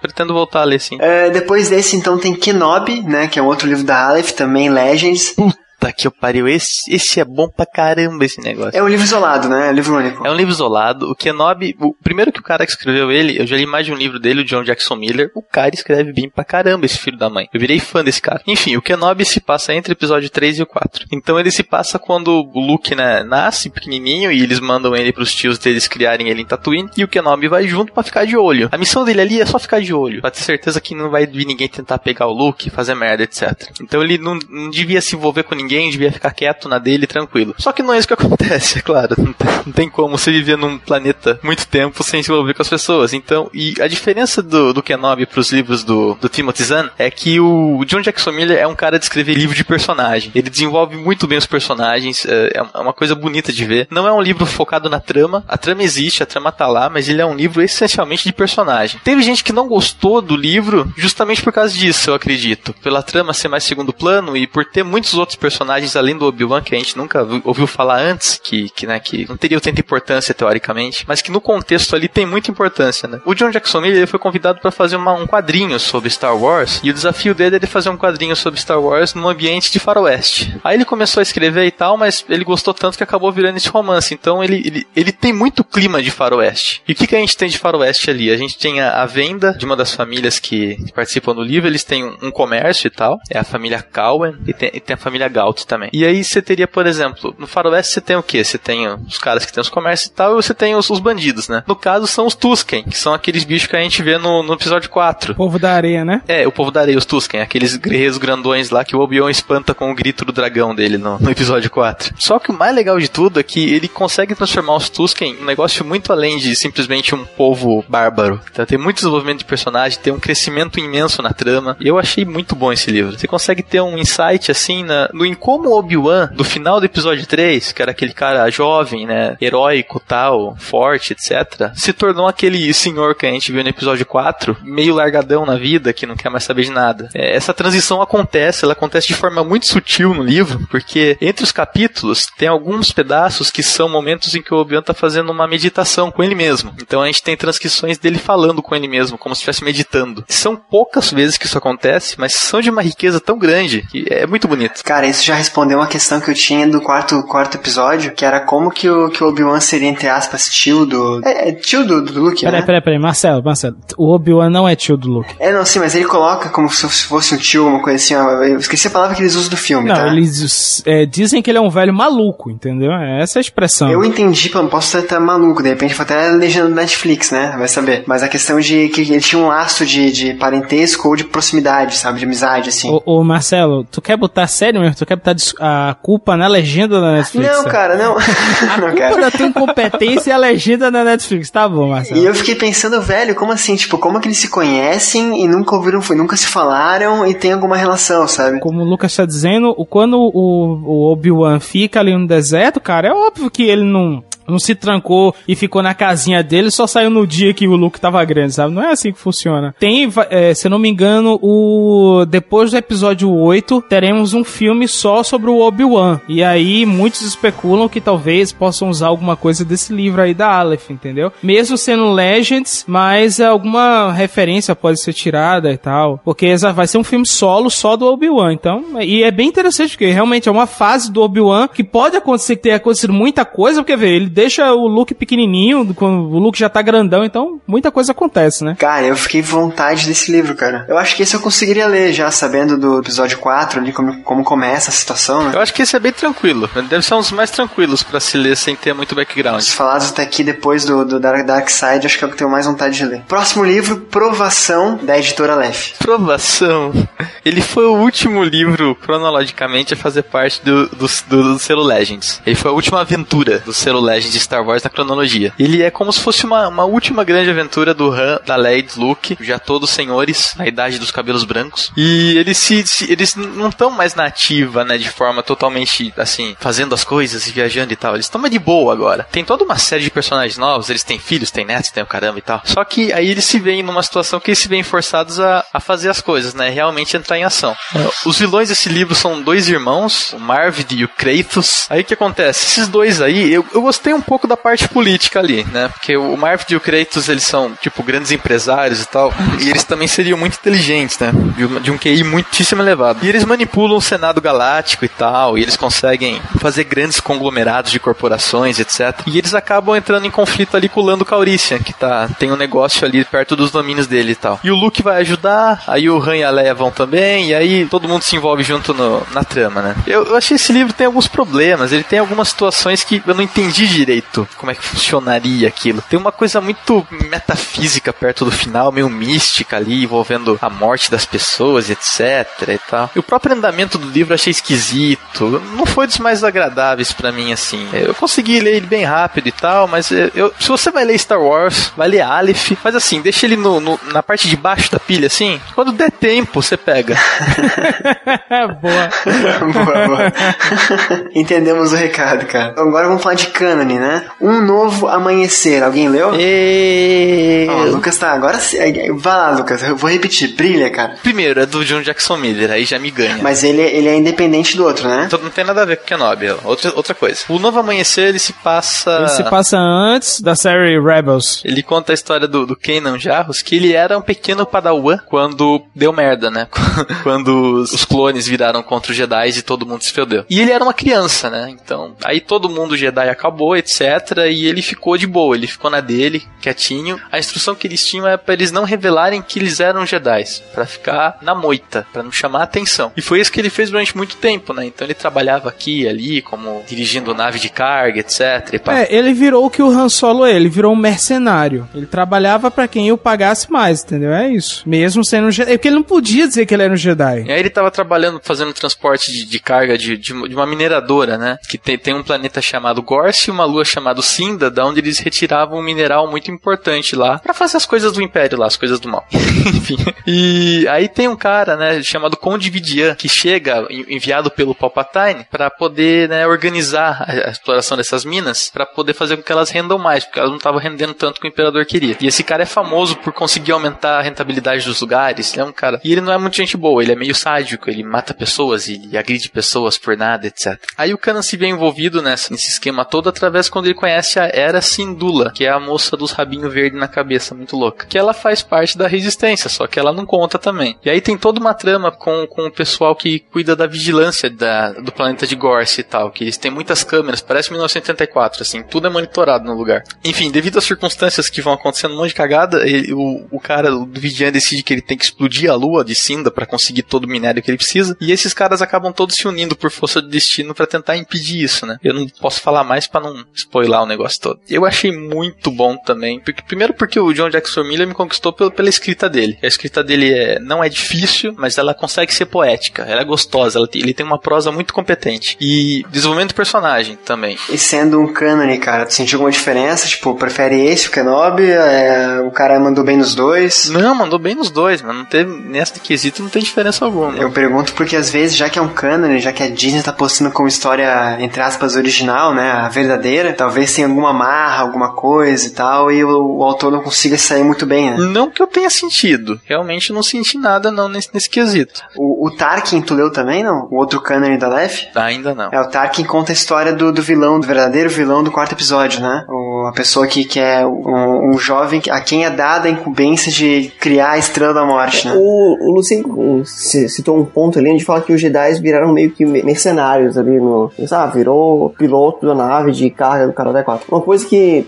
talvez vocês possam me responder, mas eu, onde, um, onde eu gostaria de aprofundar um pouco né, na história é qual é a treta entre o, o Boba e o Han Solo. Aonde que esse mercenário Boba Fett ficou puto com o mercenário Han Solo, entendeu? Então, dizem que vão contar isso no filme que vai vir após o lançamento do episódio 9. Vai sair um filme chamado Han Solo Boba Fett. Cara, vai ter filme pra caramba, né? Vai ter filme pra caramba. Graças a Deus. Então falamos agora ali da, do Tarkin também, né? Que é um livro que a gente não leu, mas, mas conta a história desse, desse homem, também é um cânone também. O autor é outro, cara. O autor é o James Luceno. Então é, tem esse cânone também que é o Tarkin, né? Aí voltando pro Legends agora, tem Sombras do Império, né? Enquanto a princesa Leia organiza uma missão para resgatar Han Solo do terrível Jabba, Darth Vader vasculha a galáxia atrás de Luke Skywalker, com o objetivo de recrutá-lo para o lado sombrio da força. É, vai contar o que o que acontece entre os episódios 5 e 6. Isso aí é brecha entre o episódio 5 e 6. Tem, tem umas histórias que eu não tô falando que é o caso dessa, mas eu fico pensando assim, tipo, parece pra encher linguiça, sabe? Ah, não, mas, mas quando você assiste os filmes, eu não sei se é, se é isso que o Diego ia falar, quando você assiste os filmes, você percebe que o George Lucas deixou muito espaço, entendeu? Tipo, quando você, ah, por exemplo, agora, você tem do episódio 6 para o episódio 7, você tem 30 anos. Cara, pode ter acontecido tanta coisa, entendeu? Então, é aquela, é aquela velha história, ó, o fã que gostaria de saber o que aconteceu em 30 anos, gostaria de ver as histórias, não só com o Luke, não só com a Leia, não só com o Han Solo, mas com outros personagens, o que aconteceu com eles, entende? Então, é, é, é isso. O Lucas, o Lucas e a saga Star Wars sempre teve essa deixa de fazer os filmes e deixar um espaço de tempo que você não sabe o que rola nesse, nesse inteirinho. É, eu tenho que seguir vendo filmes pra ter, pe pegar essa, essa transição que tu menciona aí, mas faz sentido. Se ele deixa esse espaço, realmente, até o, o fã, o apaixonado pelo universo, vai querer preencher as lacunas, né? Então aí realmente há espaço pros livros. Cara, agora eu vou falar de um livro que eu não li, obviamente, né? Mas que só pela sinopse, cara, pelo que eu ouvi falar sobre, é o livro que eu mais tenho interesse em ler do Star Wars, que é o Troopers da Morte. Também é um Legends, né? Cara, pelo que eu entendi, é a história de. Eles. eles eu vou ler aqui rapidinho a sinopse, tá? Nessa integrante singular história de terror, terror, né? Já começa que é um, que é um atrativo maior. Consagrados heróis da saga terão de enfrentar pesadelos imensuráveis. Quando a nave prisão imperial Purgação quebra em um ponto isolado no espaço, a única esperança da tripulação parece estar em um destroyer estelar encontrado vagando no vazio. Uma equipe então é, é enviada até a nave abandonada em busca de peças para o conserto da, da purgação. No entanto, somente metade dos integrantes da equipe retorna, trazendo consigo uma terrível doença, tão letal que, em questão de horas, quase toda a tripulação a bordo morre de modos mais assustadores. E a morte é apenas o começo. Em resumo, zumbis. Cara, é, parece muito bom esse livro mesmo. Eu vi a capa, eu fiquei maluco quando eu vi a capa. A capa é o capacete do, do, Do Stormtrooper, né? É, varado por um gancho, porra. É, exato, exato. Cara, assim, ó, cara, imagina, velho, misturar, é, como eu falei, é Legends, né? Aquela coisa que pode nunca ter acontecido, pode ser mentira. Mas, cara, misturar Star Wars, esse conceito de, de, de Stormtroopers, o espaço e zumbi, cara, parece uma mistura que, assim, eu não li, eu volto a falar, mas sensacional, cara. Tenho muita curiosidade pra ler. Eles já, eles exploraram já esse conceito na série The Clone Wars. Tem um episódio específico que tem alguma uma coisa parecida com isso, sabe? Zumbis e tal, é bem, é bem interessante mesmo. Cara, esse promete, né? É uma, é uma mistura inusitada né, que pode ter funcionado muito bem. Agora vamos, né? Lucien, sua vez de voltar a falar. Falar de outro cânone, que é o terceiro cânone da Lef, né? Mencionamos dois agora. Esse é o terceiro. Marcas da Guerra. Marcas da Guerra ele se passa, como eu disse, meses após a Batalha de Endor, a Estrela da Morte foi destruída, Palpatine morreu, Darth Vader já era, e um piloto que participou das duas batalhas da Estrela da Morte, 1 e 2, né, é, que é o Ed Antilles, ele vai verificar uma espécie de uma pista que ele recebeu, que a gente no começo do livro não sabe quem foi que, quem foi que deu essa pista, e que acha que existem atividades imperiais em Akiva. Quando ele chega lá, por questões, é, ele acaba se deparando com um Star Destroyer da, do Império, e esse Star Destroyer acaba capturando a nave dele, ele- ou seja, ele acaba sendo feito é, prisioneiro do Império, que é um Império que tá tentando se, se reorganizar, porque eles perderam os dois braços fortes dele, né? O, o Palpatine caiu, o Darth Vader caiu, então é um Império que tá tentando se reorganizar, e é bem interessante porque a gente vai conhecer novos personagens, dou destaque aí no caso do lado rebelde pra Nora, que é uma mãe que teve que deixar seu filho no planeta Kiva pra lutar na batalha, pra, pra lutar pelos rebeldes, e é bem interessante porque todo mundo a culpa por causa disso, sabe? Ela abandonou a família, ela abandonou o filho dela por causa da, da causa rebelde, então é bem legal porque você vê um outro lado que muitas vezes a gente que só assiste o os episódios 4, 5, 6 é, não para pra perceber, é bem interessante. E do outro lado, do lado do Império, eu faço destaque pra comandante Ray Sloane, que é uma, uma das almirantes que comanda uma das áreas mais importantes do, do Império, que uma das que sobraram, na verdade, né, porque os principais funcionários do Império acabaram morrendo lá na destruição da segunda estrela da morte. E bem, ela tá com aquelas, ela quer o posto do, digamos assim, ela quer tentar criar uma, digamos assim, uma, uma aliança dentro do Império, um braço forte dentro do Império que não seja baseado numa única pessoa, porque ela viu que deu merda, né? Tipo, o Palpatine mandava, morreu, fudeu, não tem mais nada. E agora ela tá tentando reorganizar as coisas. Ela é uma personagem extremamente interessante e ela fala uma coisa que tem muito no episódio 7, que o um dos personagens lá, que é o General Huxley, ele fala muito, que é a questão de que o Império, ele acha que a República é muito bagunçada, porque todo mundo pode opinar. E o Império seria uma força que tem ordem, entendeu? Porque as pessoas têm que fazer o que eles querem, sabe? Se, se não for do jeito que eles querem, tem desordem. E isso, é- esse lado do Império é bem interessante. Cara, é um livro muito legal, apesar de ter algumas críticas, assim, com relação a alguns, porque ele, ele vem com vários interlúdios. Os interlúdios são pedaços da, da história que não casam com a narrativa principal, mas que contam como outros seres que, outras pessoas, outros seres que se estão espalhados pela galáxia, é, encararam a queda do Império. Então, assim, tem gente que acha bom, tem gente que acha ruim, e ah, tem, cara, tem partes muito fodas, assim, que, que mostram um lado do- da, da rebelião que a gente não tá acostumado a ver nos filmes, e é muito legal, eu recomendo, é, eu, diferente dos outros participantes lá do Cabuloso Cast, eu achei o livro excelente, eu acho a escrita dele tranquila, assim, sem muito, ah, sem muito estresse, então, pra mim, cara, é um livro mais do que recomendado, vale muito a pena, e até onde eu li, eu já tô quase 80% do livro, não vi o que se esperava, que é, caralho, vai ser, eu já assisti o Despertar da Força, né, caralho, vai ser as portas para o Despertar da Força, não, não tem, ele dá pitacos. Não, peraí, peraí. Eu não entendi uma coisa. Você passou da metade? Sim, sim, e, e vá pra merda. Vejam só. Detalhes, né? Mas peraí, ele foi vendido como o livro que vai te botar na, na, na porta do cinema e. É, mas tem- temos que lembrar que é uma trilogia. Então, esse primeiro livro, eu não senti aquele, porra, vai me deixar na porta do despertar da força. Não, não foi. Ele mostra, por exemplo, o que a gente vê no episódio 7, que o Império cai com aspas, entendeu? Tipo, existiam núcleos do Império espalhados por toda a galáxia, e esses núcleos tentam se reerguer. Então, assim, cada um vai tentar meio que se reorganizar da maneira que dá. Então, isso é bem interessante. Cara, assim, ó, então eu aproveito para recomendar novamente o episódio do Cabuloso Cast, né, aqui embaixo na postagem. Uma galera lá discutindo esse livro em específico, com uma parte sem spoiler, uma parte com spoilers, né? Então, se você quer saber mais desse livro, que, que é um cânone, ele, ele é, faz parte da história original de Star Wars, é a Disney que, que define isso, né? E, como foi falado, é o primeiro livro é uma trilogia que leva ao episódio 7, que está nos cinemas. Então, ó, está nos cinemas agora, né, 2015, 2016, então, né, depois disso não está mais, obviamente. Se você quiser, clica aqui embaixo e houve uma discussão mais elaborada sobre esse livro em específico que vale a pena. Né? Lá mais personagens, a, é, a opinião de narrativa e tudo mais, um episódio bem bacana e bem sincero lá do Cabuloso Cast. Outro livro para fechar a Aleph, né, o último livro lançado por eles agora, Como Star Wars Conquistou o Universo, o passado, presente e futuro da franquia multimilionária. Vi na livraria e, né, olhei para minha carteira e ela não devolveu o chamado. É, cara, esse é um livro, assim, é mais que os outros, é um livro para quem curte a franquia, assim, né? É, porque segundo o Daniel tava explicando, e eu tava dando uma folhada nele, ele realmente vai falar de Star Wars como a marca Star Wars, entendeu?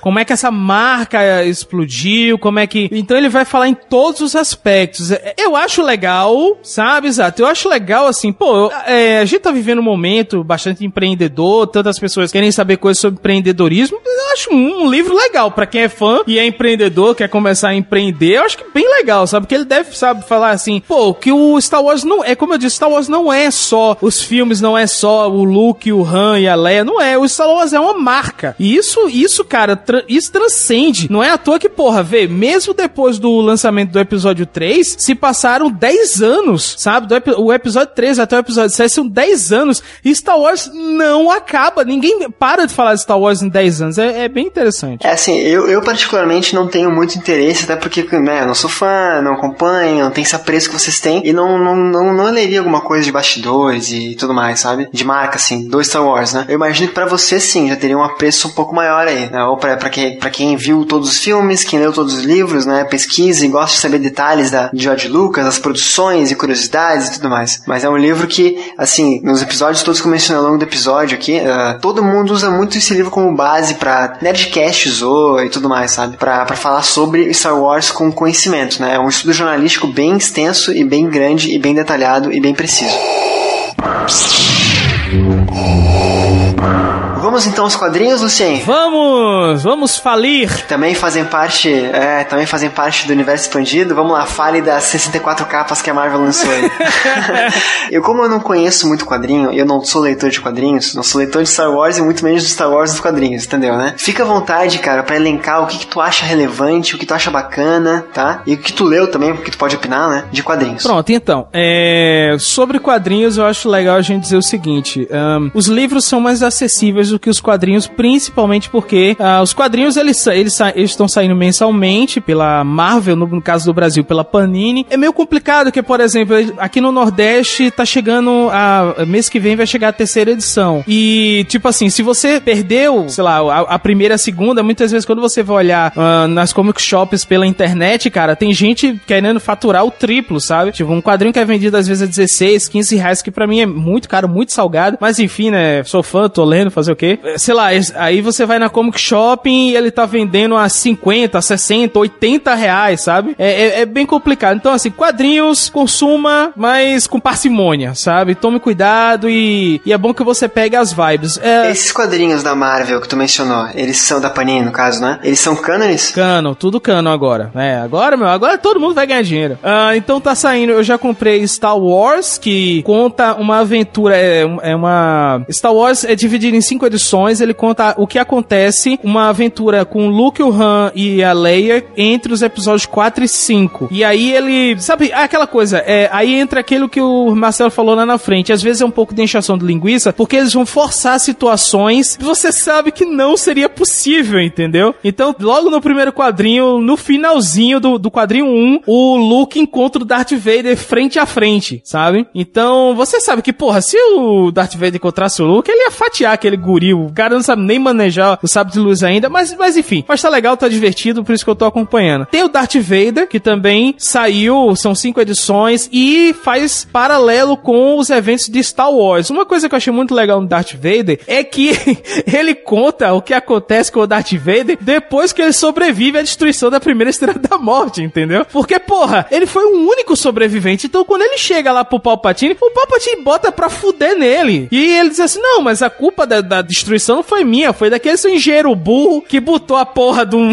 de um buraco que vai direto pro núcleo da Estrela da Morte, mas o Palpatine não tem essa. Ele diz assim, ah, mas você foi o único que sobrou, só posso culpar você, então vou culpar você. Você é o culpado pela destruição da Estrela da Morte. É bem legal e mostra também uma coisa que não deixa claro no episódio 5, que é como o Darth Vader descobre que o Luke é o filho dele, em que momento que ele tem esse, esse insight, porque isso não tá claro, nunca ficou claro nos filmes, em que momento que ele diz assim, caraca, eu acho que esse guri aí, ele é meu filho, sabe? Não tem, não, não tem isso e o quadrinho deixa isso bem claro. Vai sair no, aqui no Nordeste, já saiu, parece que em São Paulo e nas outras capitais, que aqui é esquecido, uh, é o fim do mundo, vai fazer o quê? Uh, vai chegar aqui em Leia, que conta uma aventura da princesa Leia e tal. Já ouvi dizer que essa HQ não é tão boa, mas eu vou comprar, fazer o quê? Uh, e tem Kanan The Last Padawan, que no caso casa com o que o Lucas falou do Novo Amanhecer, que é, o, é traz o Kanan, o, o, personagem da série Rebels, uh, ali no começo da Ordem 66, entendeu? Quando, a, quando o Imperador da Ordem 66, que os Clone Troopers começam a matar os Jedi, o Kanan está naquele momento e conta o que vai acontecer com ele também em cinco edições. E eu vou acompanhar, ainda vai chegar aqui no Nordeste e vou acabar comprando porque eu, eu assisti a série Rebels e gostei. A Panini lançou, tá lançando na verdade, ela lançou no caso episódios 1, 2 e 3 em forma de quadrinhos e ela também lançou o episódio 4, falta chegar aqui o episódio 5, que é o Império Contra-Ataca, em forma de quadrinhos. Eu dou minha opinião sincera, é mais pra fã, porque o traço em si, ele tenta emular o rosto dos atores. Então tem hora que, nossa, é, é muito tosco assim, tem hora que você vê que o cara tá tentando expressar uma coisa, você, você que assistiu o filme, você sabe que o ator fez uma cara X determinada de pânico, de dor, de medo, de alegria, sei lá, e quando você chega no quadrinho é, é, é fica horroroso, sabe? Porque ele tá tentando imitar o rosto do ator. Assim, como eu disse, para mim é só pra fã. O que eu gostei foi do quadrinho que fala do episódio 4, porque ele traz informações novas. Por exemplo, quando o Han Solo, no episódio 4, encontra o Jabba the Hutt antes de partir pela primeira vez com a Millennium Falcon, uh, o George Lucas acrescentou em CGI, quando ele remasterizou os filmes, o Jabba ali, sendo que essa cena nunca existiu, né? Essa, essa cena existia, mas o Lucas cortou quando ele lançou a primeira vez Star Wars e mostra nesse, nessa HQ o, a, a visão que ele tinha de quem ia ser o Jabba the Hutt é bem interessante porque, como eu disse, ele traz umas informações novas. Por exemplo, logo no começo do episódio 4, a gente sabe que o Luke, ele quer sair daquele planeta, do, do, do de Tatooine. Sendo que o Luke, ele quer ser um dos soldados do Império, entendeu? Que muita gente esquece esse detalhe. Quando ele tá conversando com o tio dele, ele quer se alistar para o Império. Ele não quer se alistar para a Aliança Rebelde. E tem um amigo dele que ele, ele encontra no hangar lá perdido no episódio 4 que fala, ô oh, fulano, tudo bem e tal.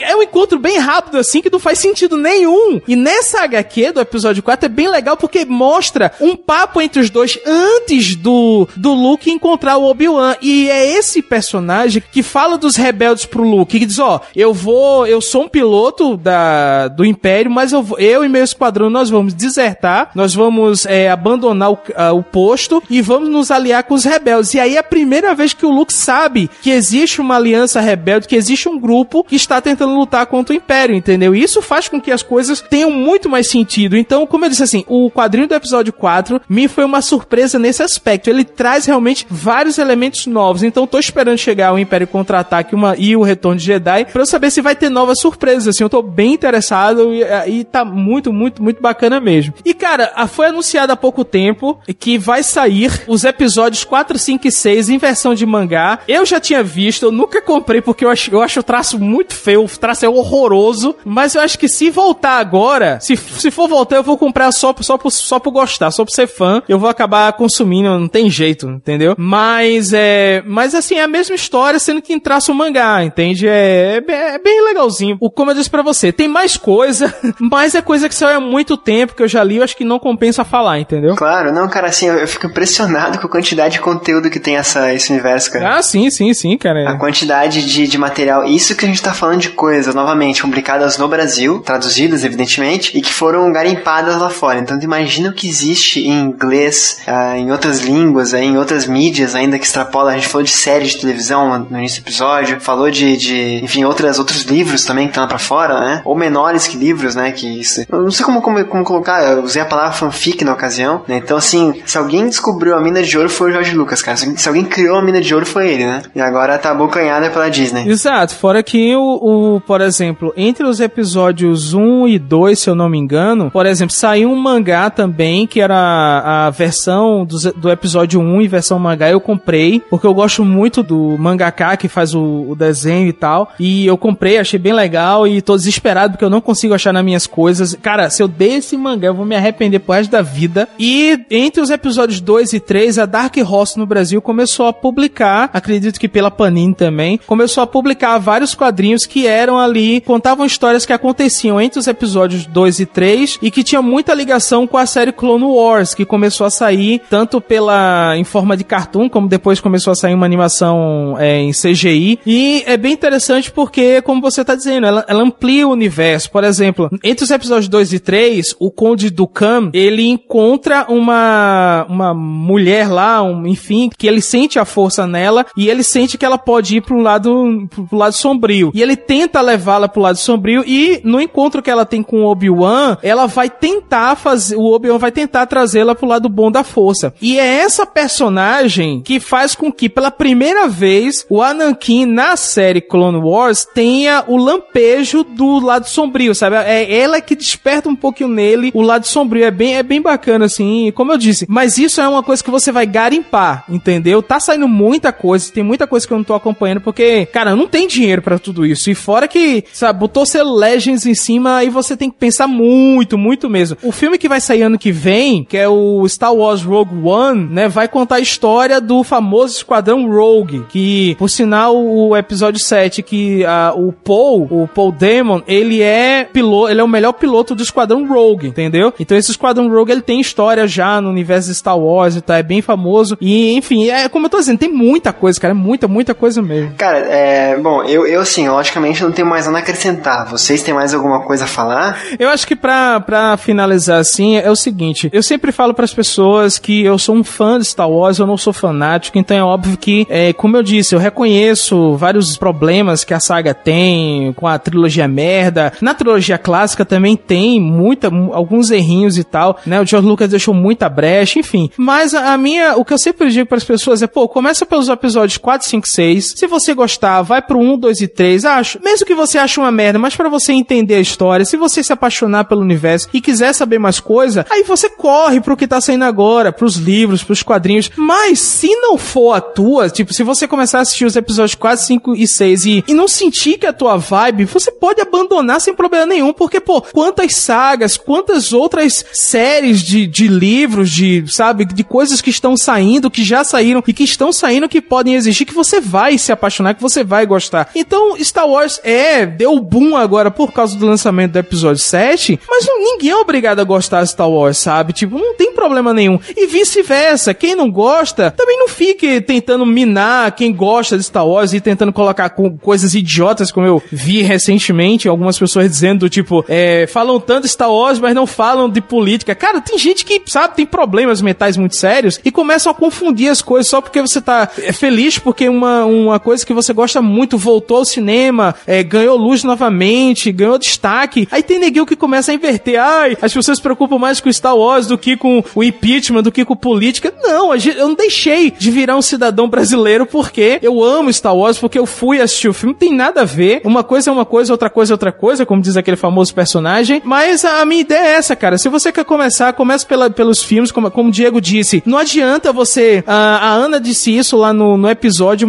no episódio que o Marcelo Supra citou aí, do Cabuloso Cast, mas eu discordo veementemente, cara. Não importa, filme e quadrinho, assista os filmes, sabe? Vá lá, assista os filmes. É, é o que você precisa para entender qualquer coisa, para você se sentir ambientado. Não interessa se você sabe que o Darth Vader é o pai do Luke, não interessa se, o que você saiba de spoiler. Assiste os filmes, entende, conhece os personagens, odeia os ame, vá lá conhecê-los, sabe? Isso é o que é o mais importante. E se não gostar, porra, foda-se, existe muita coisa legal que você pode acabar gostando fora de Star Wars. E tem uma coisa também. Tudo bem começar a ver agora. Não tem problema. Não tem, tudo bem começar a ler agora. Tudo bem ver os filmes agora. E se alguém vier te pedir carteirinha de milha, manda pra puta que pariu. Cara, e eu achando que vocês dois iam me azucrinar aqui no cast. A gente azucrina porque a gente gosta de te azucrinar. É outra coisa. É, exatamente. Porque é um prazer. Mas esse negócio que tava. Que eu vi um cara uma vez falando num evento que eu fui e tal, cara. Ah, quem não conhece Star Wars, Star Trek, Doctor Who não pode ser chamado de nerd. Porra, porra, nerd de cu é rola, meu irmão. Sabe? Foda-se. O importante é a pessoa conhecer a saga, gostar, porque quando alguém diz assim, ai, agora todo mundo é fã de Star Wars, que se dane, que seja todo mundo fã de Star Wars, porque quanto mais pessoas gostarem, é como o Marcelo disse, mais pessoas vão comprar livros, mais pessoas vão comprar HQs, mais pessoas vão assistir filme, mais pessoas vão comprar os jogos e mais produtos Star Wars vai chegar pra gente. Então que se dane essa babaquice, ai, porque é,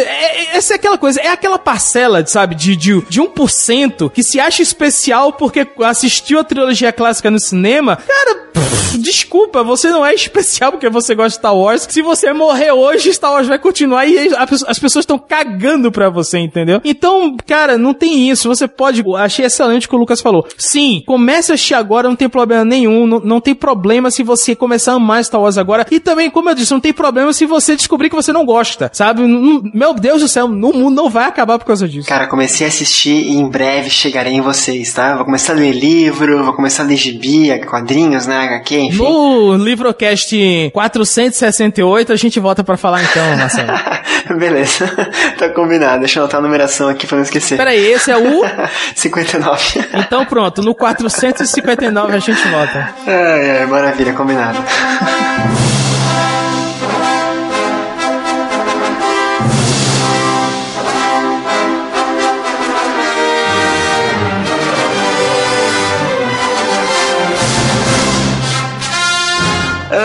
Falamos, cara, eu acho que tudo que tinha pra ser falado, não, tudo não, tudo não, porque nunca se fala tudo e nós demos as nossas opiniões, né? no caso Lucas, Lucien e o Diego. Mas então falamos bastante coisa, cara, sobre como que surgiu esse universo expandido de Star Wars, falamos aí curiosidades do- dos filmes, relações e livro, filme, o que que é legal, o que não é legal, o que a gente indica, o que não indica, o que é pra fã, o que não é pra fã, né? O Lucas e o, e o Lucien deram uma aula aqui pra gente, né? Agregaram muita coisa, agradeço as lições, viu? Aprendi bastante com vocês no episódio de hoje, mas eu queria começar a parte de conclusões finais com o Diego Locou, que é o fã de Star Wars do Livrocast. O Marcelo colocou, me colocou no pedestal agora de fã, entendeu? Claro, o Diego é fã, o Diego é fã. É, a primeira coisa que eu vou fazer, eu vou descer do, do pedestal, porque hum, eu não me considero o fã de Star Wars. Não, tu é, tu é, mas do Livrocast tu é o fã, tu é o fã. Mais do que eu, mais do que o Rodrigo, da equipe do Livrocast. Assim, co- como eu já falei anteriormente, é, assiste os filmes 4, 5, 6, 1, 2, 3, não assiste o 7, o 7.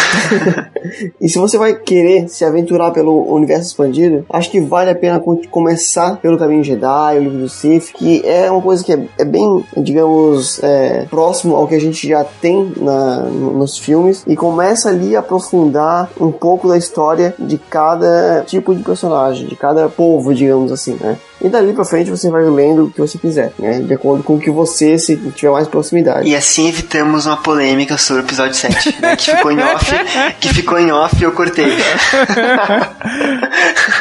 Diego, brigadão, cara, valeu mesmo. E é legal, é, assim, é, é até injusto comparar o Diego comigo e com o Rodrigo, né, que a gente não é fã de Star Wars e tal, mas o Diego já fez a gente jogar pela capa tanto o Caminho Jedi como o livro do Sith, nos episódios aqui embaixo da postagem, caso você queira ouvir também. Diego, muito obrigado, cara, e vamos ler, né, mais o de Star Wars pra voltar aqui e comentar mais vezes. Agora, falando de, de convidados, né, que fizeram o episódio de hoje, como não poderia deixar de ser, né, o host que não leu, o sidekick que leu pouco, né, chamamos aqui dois- especialistas. Eu quero começar, o, o Jabá vai ser, eu quero ver um, um jogral, pode ser? No Jabá. Então eu vou começar com o Lucien. Lucien, muito obrigado, cara, primeiro por ter achado uma, um horário e um dia na sua agenda pra gravar aqui com a gente, né, por ter feito questão. Pra quem não sabe, o Lucien, ele não ia participar de última hora, ele pediu a participar e deu no que deu, né, falou e, e trouxe tanto conteúdo pra esse episódio. Lucien, muito obrigado, cara. Tanto tempo depois estás aqui de novo, é um prazer recebê-lo sempre. Cara, quem agradece sou eu. Eu espero que os ouvintes do Livrocast tenham apreciado o episódio. Peço desculpas se eu falei pra caramba, mas é porque eu amo Star Wars do fundo do coração. Eu acho que, como considerações finais, contrariando o Diego, assista o episódio 7, sim. É um episódio que, para mim, ele tem diversos problemas. Ok, tem. Mas ele traz uma coisa que eu não senti no episódio 1, 2 e 3, que é paixão, amor pela franquia Star Wars, entendeu? O George Lucas, ele ficou apaixonado pela tecnologia, apaixonado pelos efeitos especiais, apaixonado por aquela pirotecnia e ele jogou a história pro segundo plano. E nesse aí você sente de volta a paixão. Uh, o J.J. Abrams, apesar de, de, vários defeitos que ele possa ter, mas,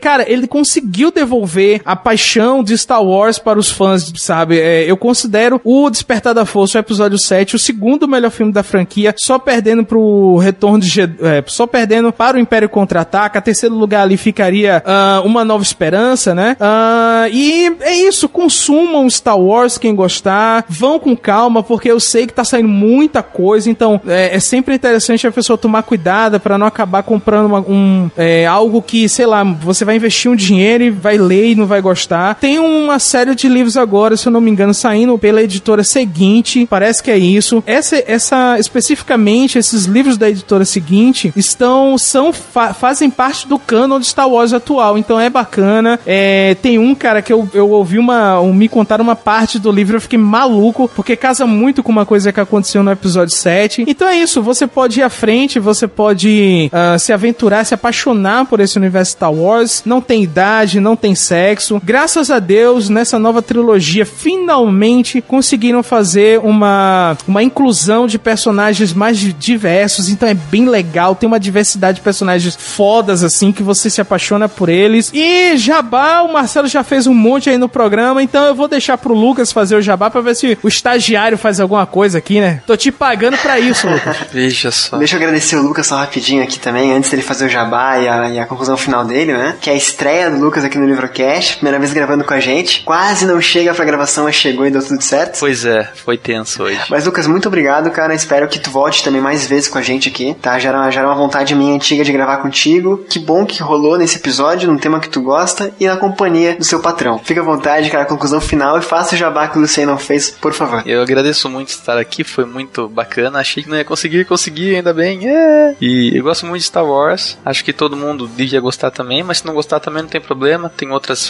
ficção científica por aí. mas eu espero que a gente possa ter colaborado aí com as dicas de livros e quadrinhos e tudo sobre os filmes também. E eu vim lá do Cabuloso Cast, do site Leitor Cabuloso, da onde também veio o meu chefinho que está aqui entre nós. Então entra lá para saber mais sobre a gente e ouvir mais coisas da gente falando. Ah, que jabá merda, hein? Puta merda, hein? Caraca, não... não. Caraca, caraca, fa faltou falar do canal no YouTube do Leitor Cabuloso. Estamos produzindo vídeos agora bem bacanas. Então já deve estar tá no ar o nosso episódio de Natal, onde eu e o meu parceiro agora de gravação de vídeo, Alisson, nós tentamos descobrir o gosto literário do Papai Noel e, cara, foi uma coisa assim fora do comum. Assim, só pra vocês terem ideia, nós chegamos à conclusão que o Papai Noel é comunista, entendeu? E, e a coisa desgringolou, assim. Cara, tá muito bacana. Se você não não conhece, conheça o canal do Leitor Cabuloso no YouTube. Vale a pena acompanhar que tem muita coisa saindo, muito, muita coisa saindo legal lá. E o Lucas vai aparecer já já. Ele nem sabe, mas ele vai aparecer já já por lá. Olha só, eu nem falei do canal, afinal eu nunca gravei nenhum vídeo pra esse canal, vou falar por quê. Mas agora, veja só, veja só. Mas uma coisa ficou clara de certeza nesse episódio, cara. A gente falou bastante coisa, deu a nossa opinião, só que ficou mais claro, ficou mais fácil entender esse universo expandido. Eu digo isso não pelo ouvinte, por mim mesmo, né? Como, como eu comecei o episódio falando, é tanto livro saindo saindo que a gente fica meio perdido o que, que é o que, que é verdade, o que não é, o que aconteceu, o que não aconteceu, o que, que veio antes, o que veio depois, sobre o que cada livro fala, né? Eu acho que de um modo bem, bem rápido e. Rápido não que o episódio ficou gigante, né? Mas bem, bem didático a gente conseguiu elucidar cada tema e cada enredo e, e opiniões, né? Conciliar com opiniões. Então, Luciano, novamente, muito obrigado. Lucas, muito obrigado. Espero vê-los muitas vezes aqui em 2016, tá? Já que, que o ano se inicia, né? E ouvinte, agora é sua vez de dizer o que você já leu do universo expandido de Star Wars. Pode mencionar coisas lá de fora, fica à vontade, não precisa ser só em português. Já leu alguns livros que a gente mencionou aqui no episódio de hoje? Comenta aqui embaixo, deixa sua opinião também, que mais do que nunca sua opinião é importante. A gente falou de muito livro, falou de muita coisa, algumas por cima, algumas mais esmiuçadas, né? E a sua opinião é importante aqui pra gente. O Livrocast de hoje fica por aqui. Tenham todos uma ótima semana e até o próximo episódio. E feliz ano novo!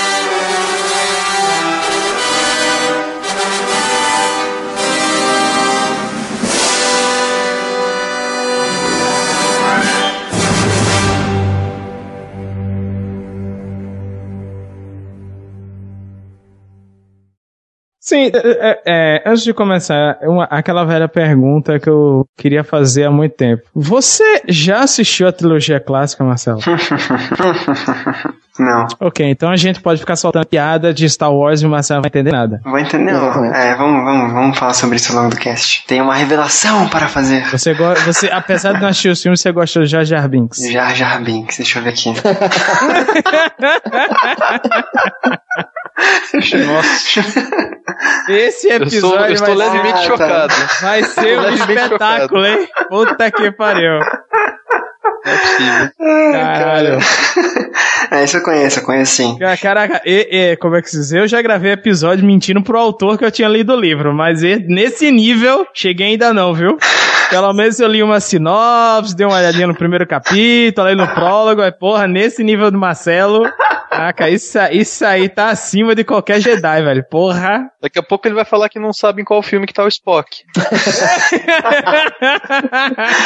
Cara, a minha namorada ficou fazendo piada com isso. Que ela achava que eles iam falar, ao invés de que a força seja com você, que eles iam falar vida longa e próspera ao longo da cena. Só que eu não sei se ela falou sério essa piada, entendeu? Eu levei pela piada, né? Mas enfim. Ela não sabe se é, você É. não sabe se ela tá querendo te zoar ou se Exato, foi na vera, exato, entendi. exato. Aí você tá no nível bem arriscado, tá ligado? É complicado, né? É, é. Coloca a Marcelo pra gravar aí. Não, não, não. Já deu um que não sabe nada, tá bom. Já dois que não sabe nada. Então quando quiserem começar, cara, a gente começa e vamos lá bater um papo leve sobre Star Wars, os livros de Star Wars. O Ezequiel me mandou uma página aqui. ok. Agora, só fazer um teste de voz aqui. Vamos lá, Lucien, diga alguma coisa. Alguma coisa. Ah, se- sempre, nem rio mais. Diego, por favor. Por favor. Lucas, Marcelo é lindo. Caralho, me fodeu agora.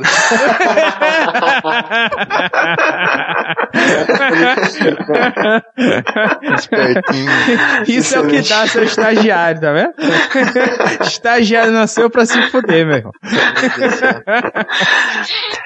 Aberta aí, não? A pauta chegou pra vocês? Chegou ou está aberto? Então tá bom, fechou. Tem um monte de nome ali, vamos ignorar aqueles nomes daqueles larápios que não apareceram para gravar. Quem é que não veio? Não veio o Sérgio? Não veio o Sérgio, o Mike. Ah, tá. Bom. Ah, não veio o B, veio o Sérgio, O B, o Mike, porra! Ah, tudo bem. Bom. O Rodrigo, não veio o Ramon, não veio. Abraço, gente, abraço. Já co- coloca na lista de Kiki Banca. Ah. é, isso que dá, é isso que dá gravar episódios na véspera de Natal, quase, né? Não é dia 24, mas é dia 23, enfim. A gente vai terminar de gravar essa porra, Marcelo, na véspera de Natal. Então vamos gravar. Exato, exato, vamos lá. Senão chega o ano novo, a gente tá aqui ainda. Vou chegar no ano novo daqui a pouco, essa porra.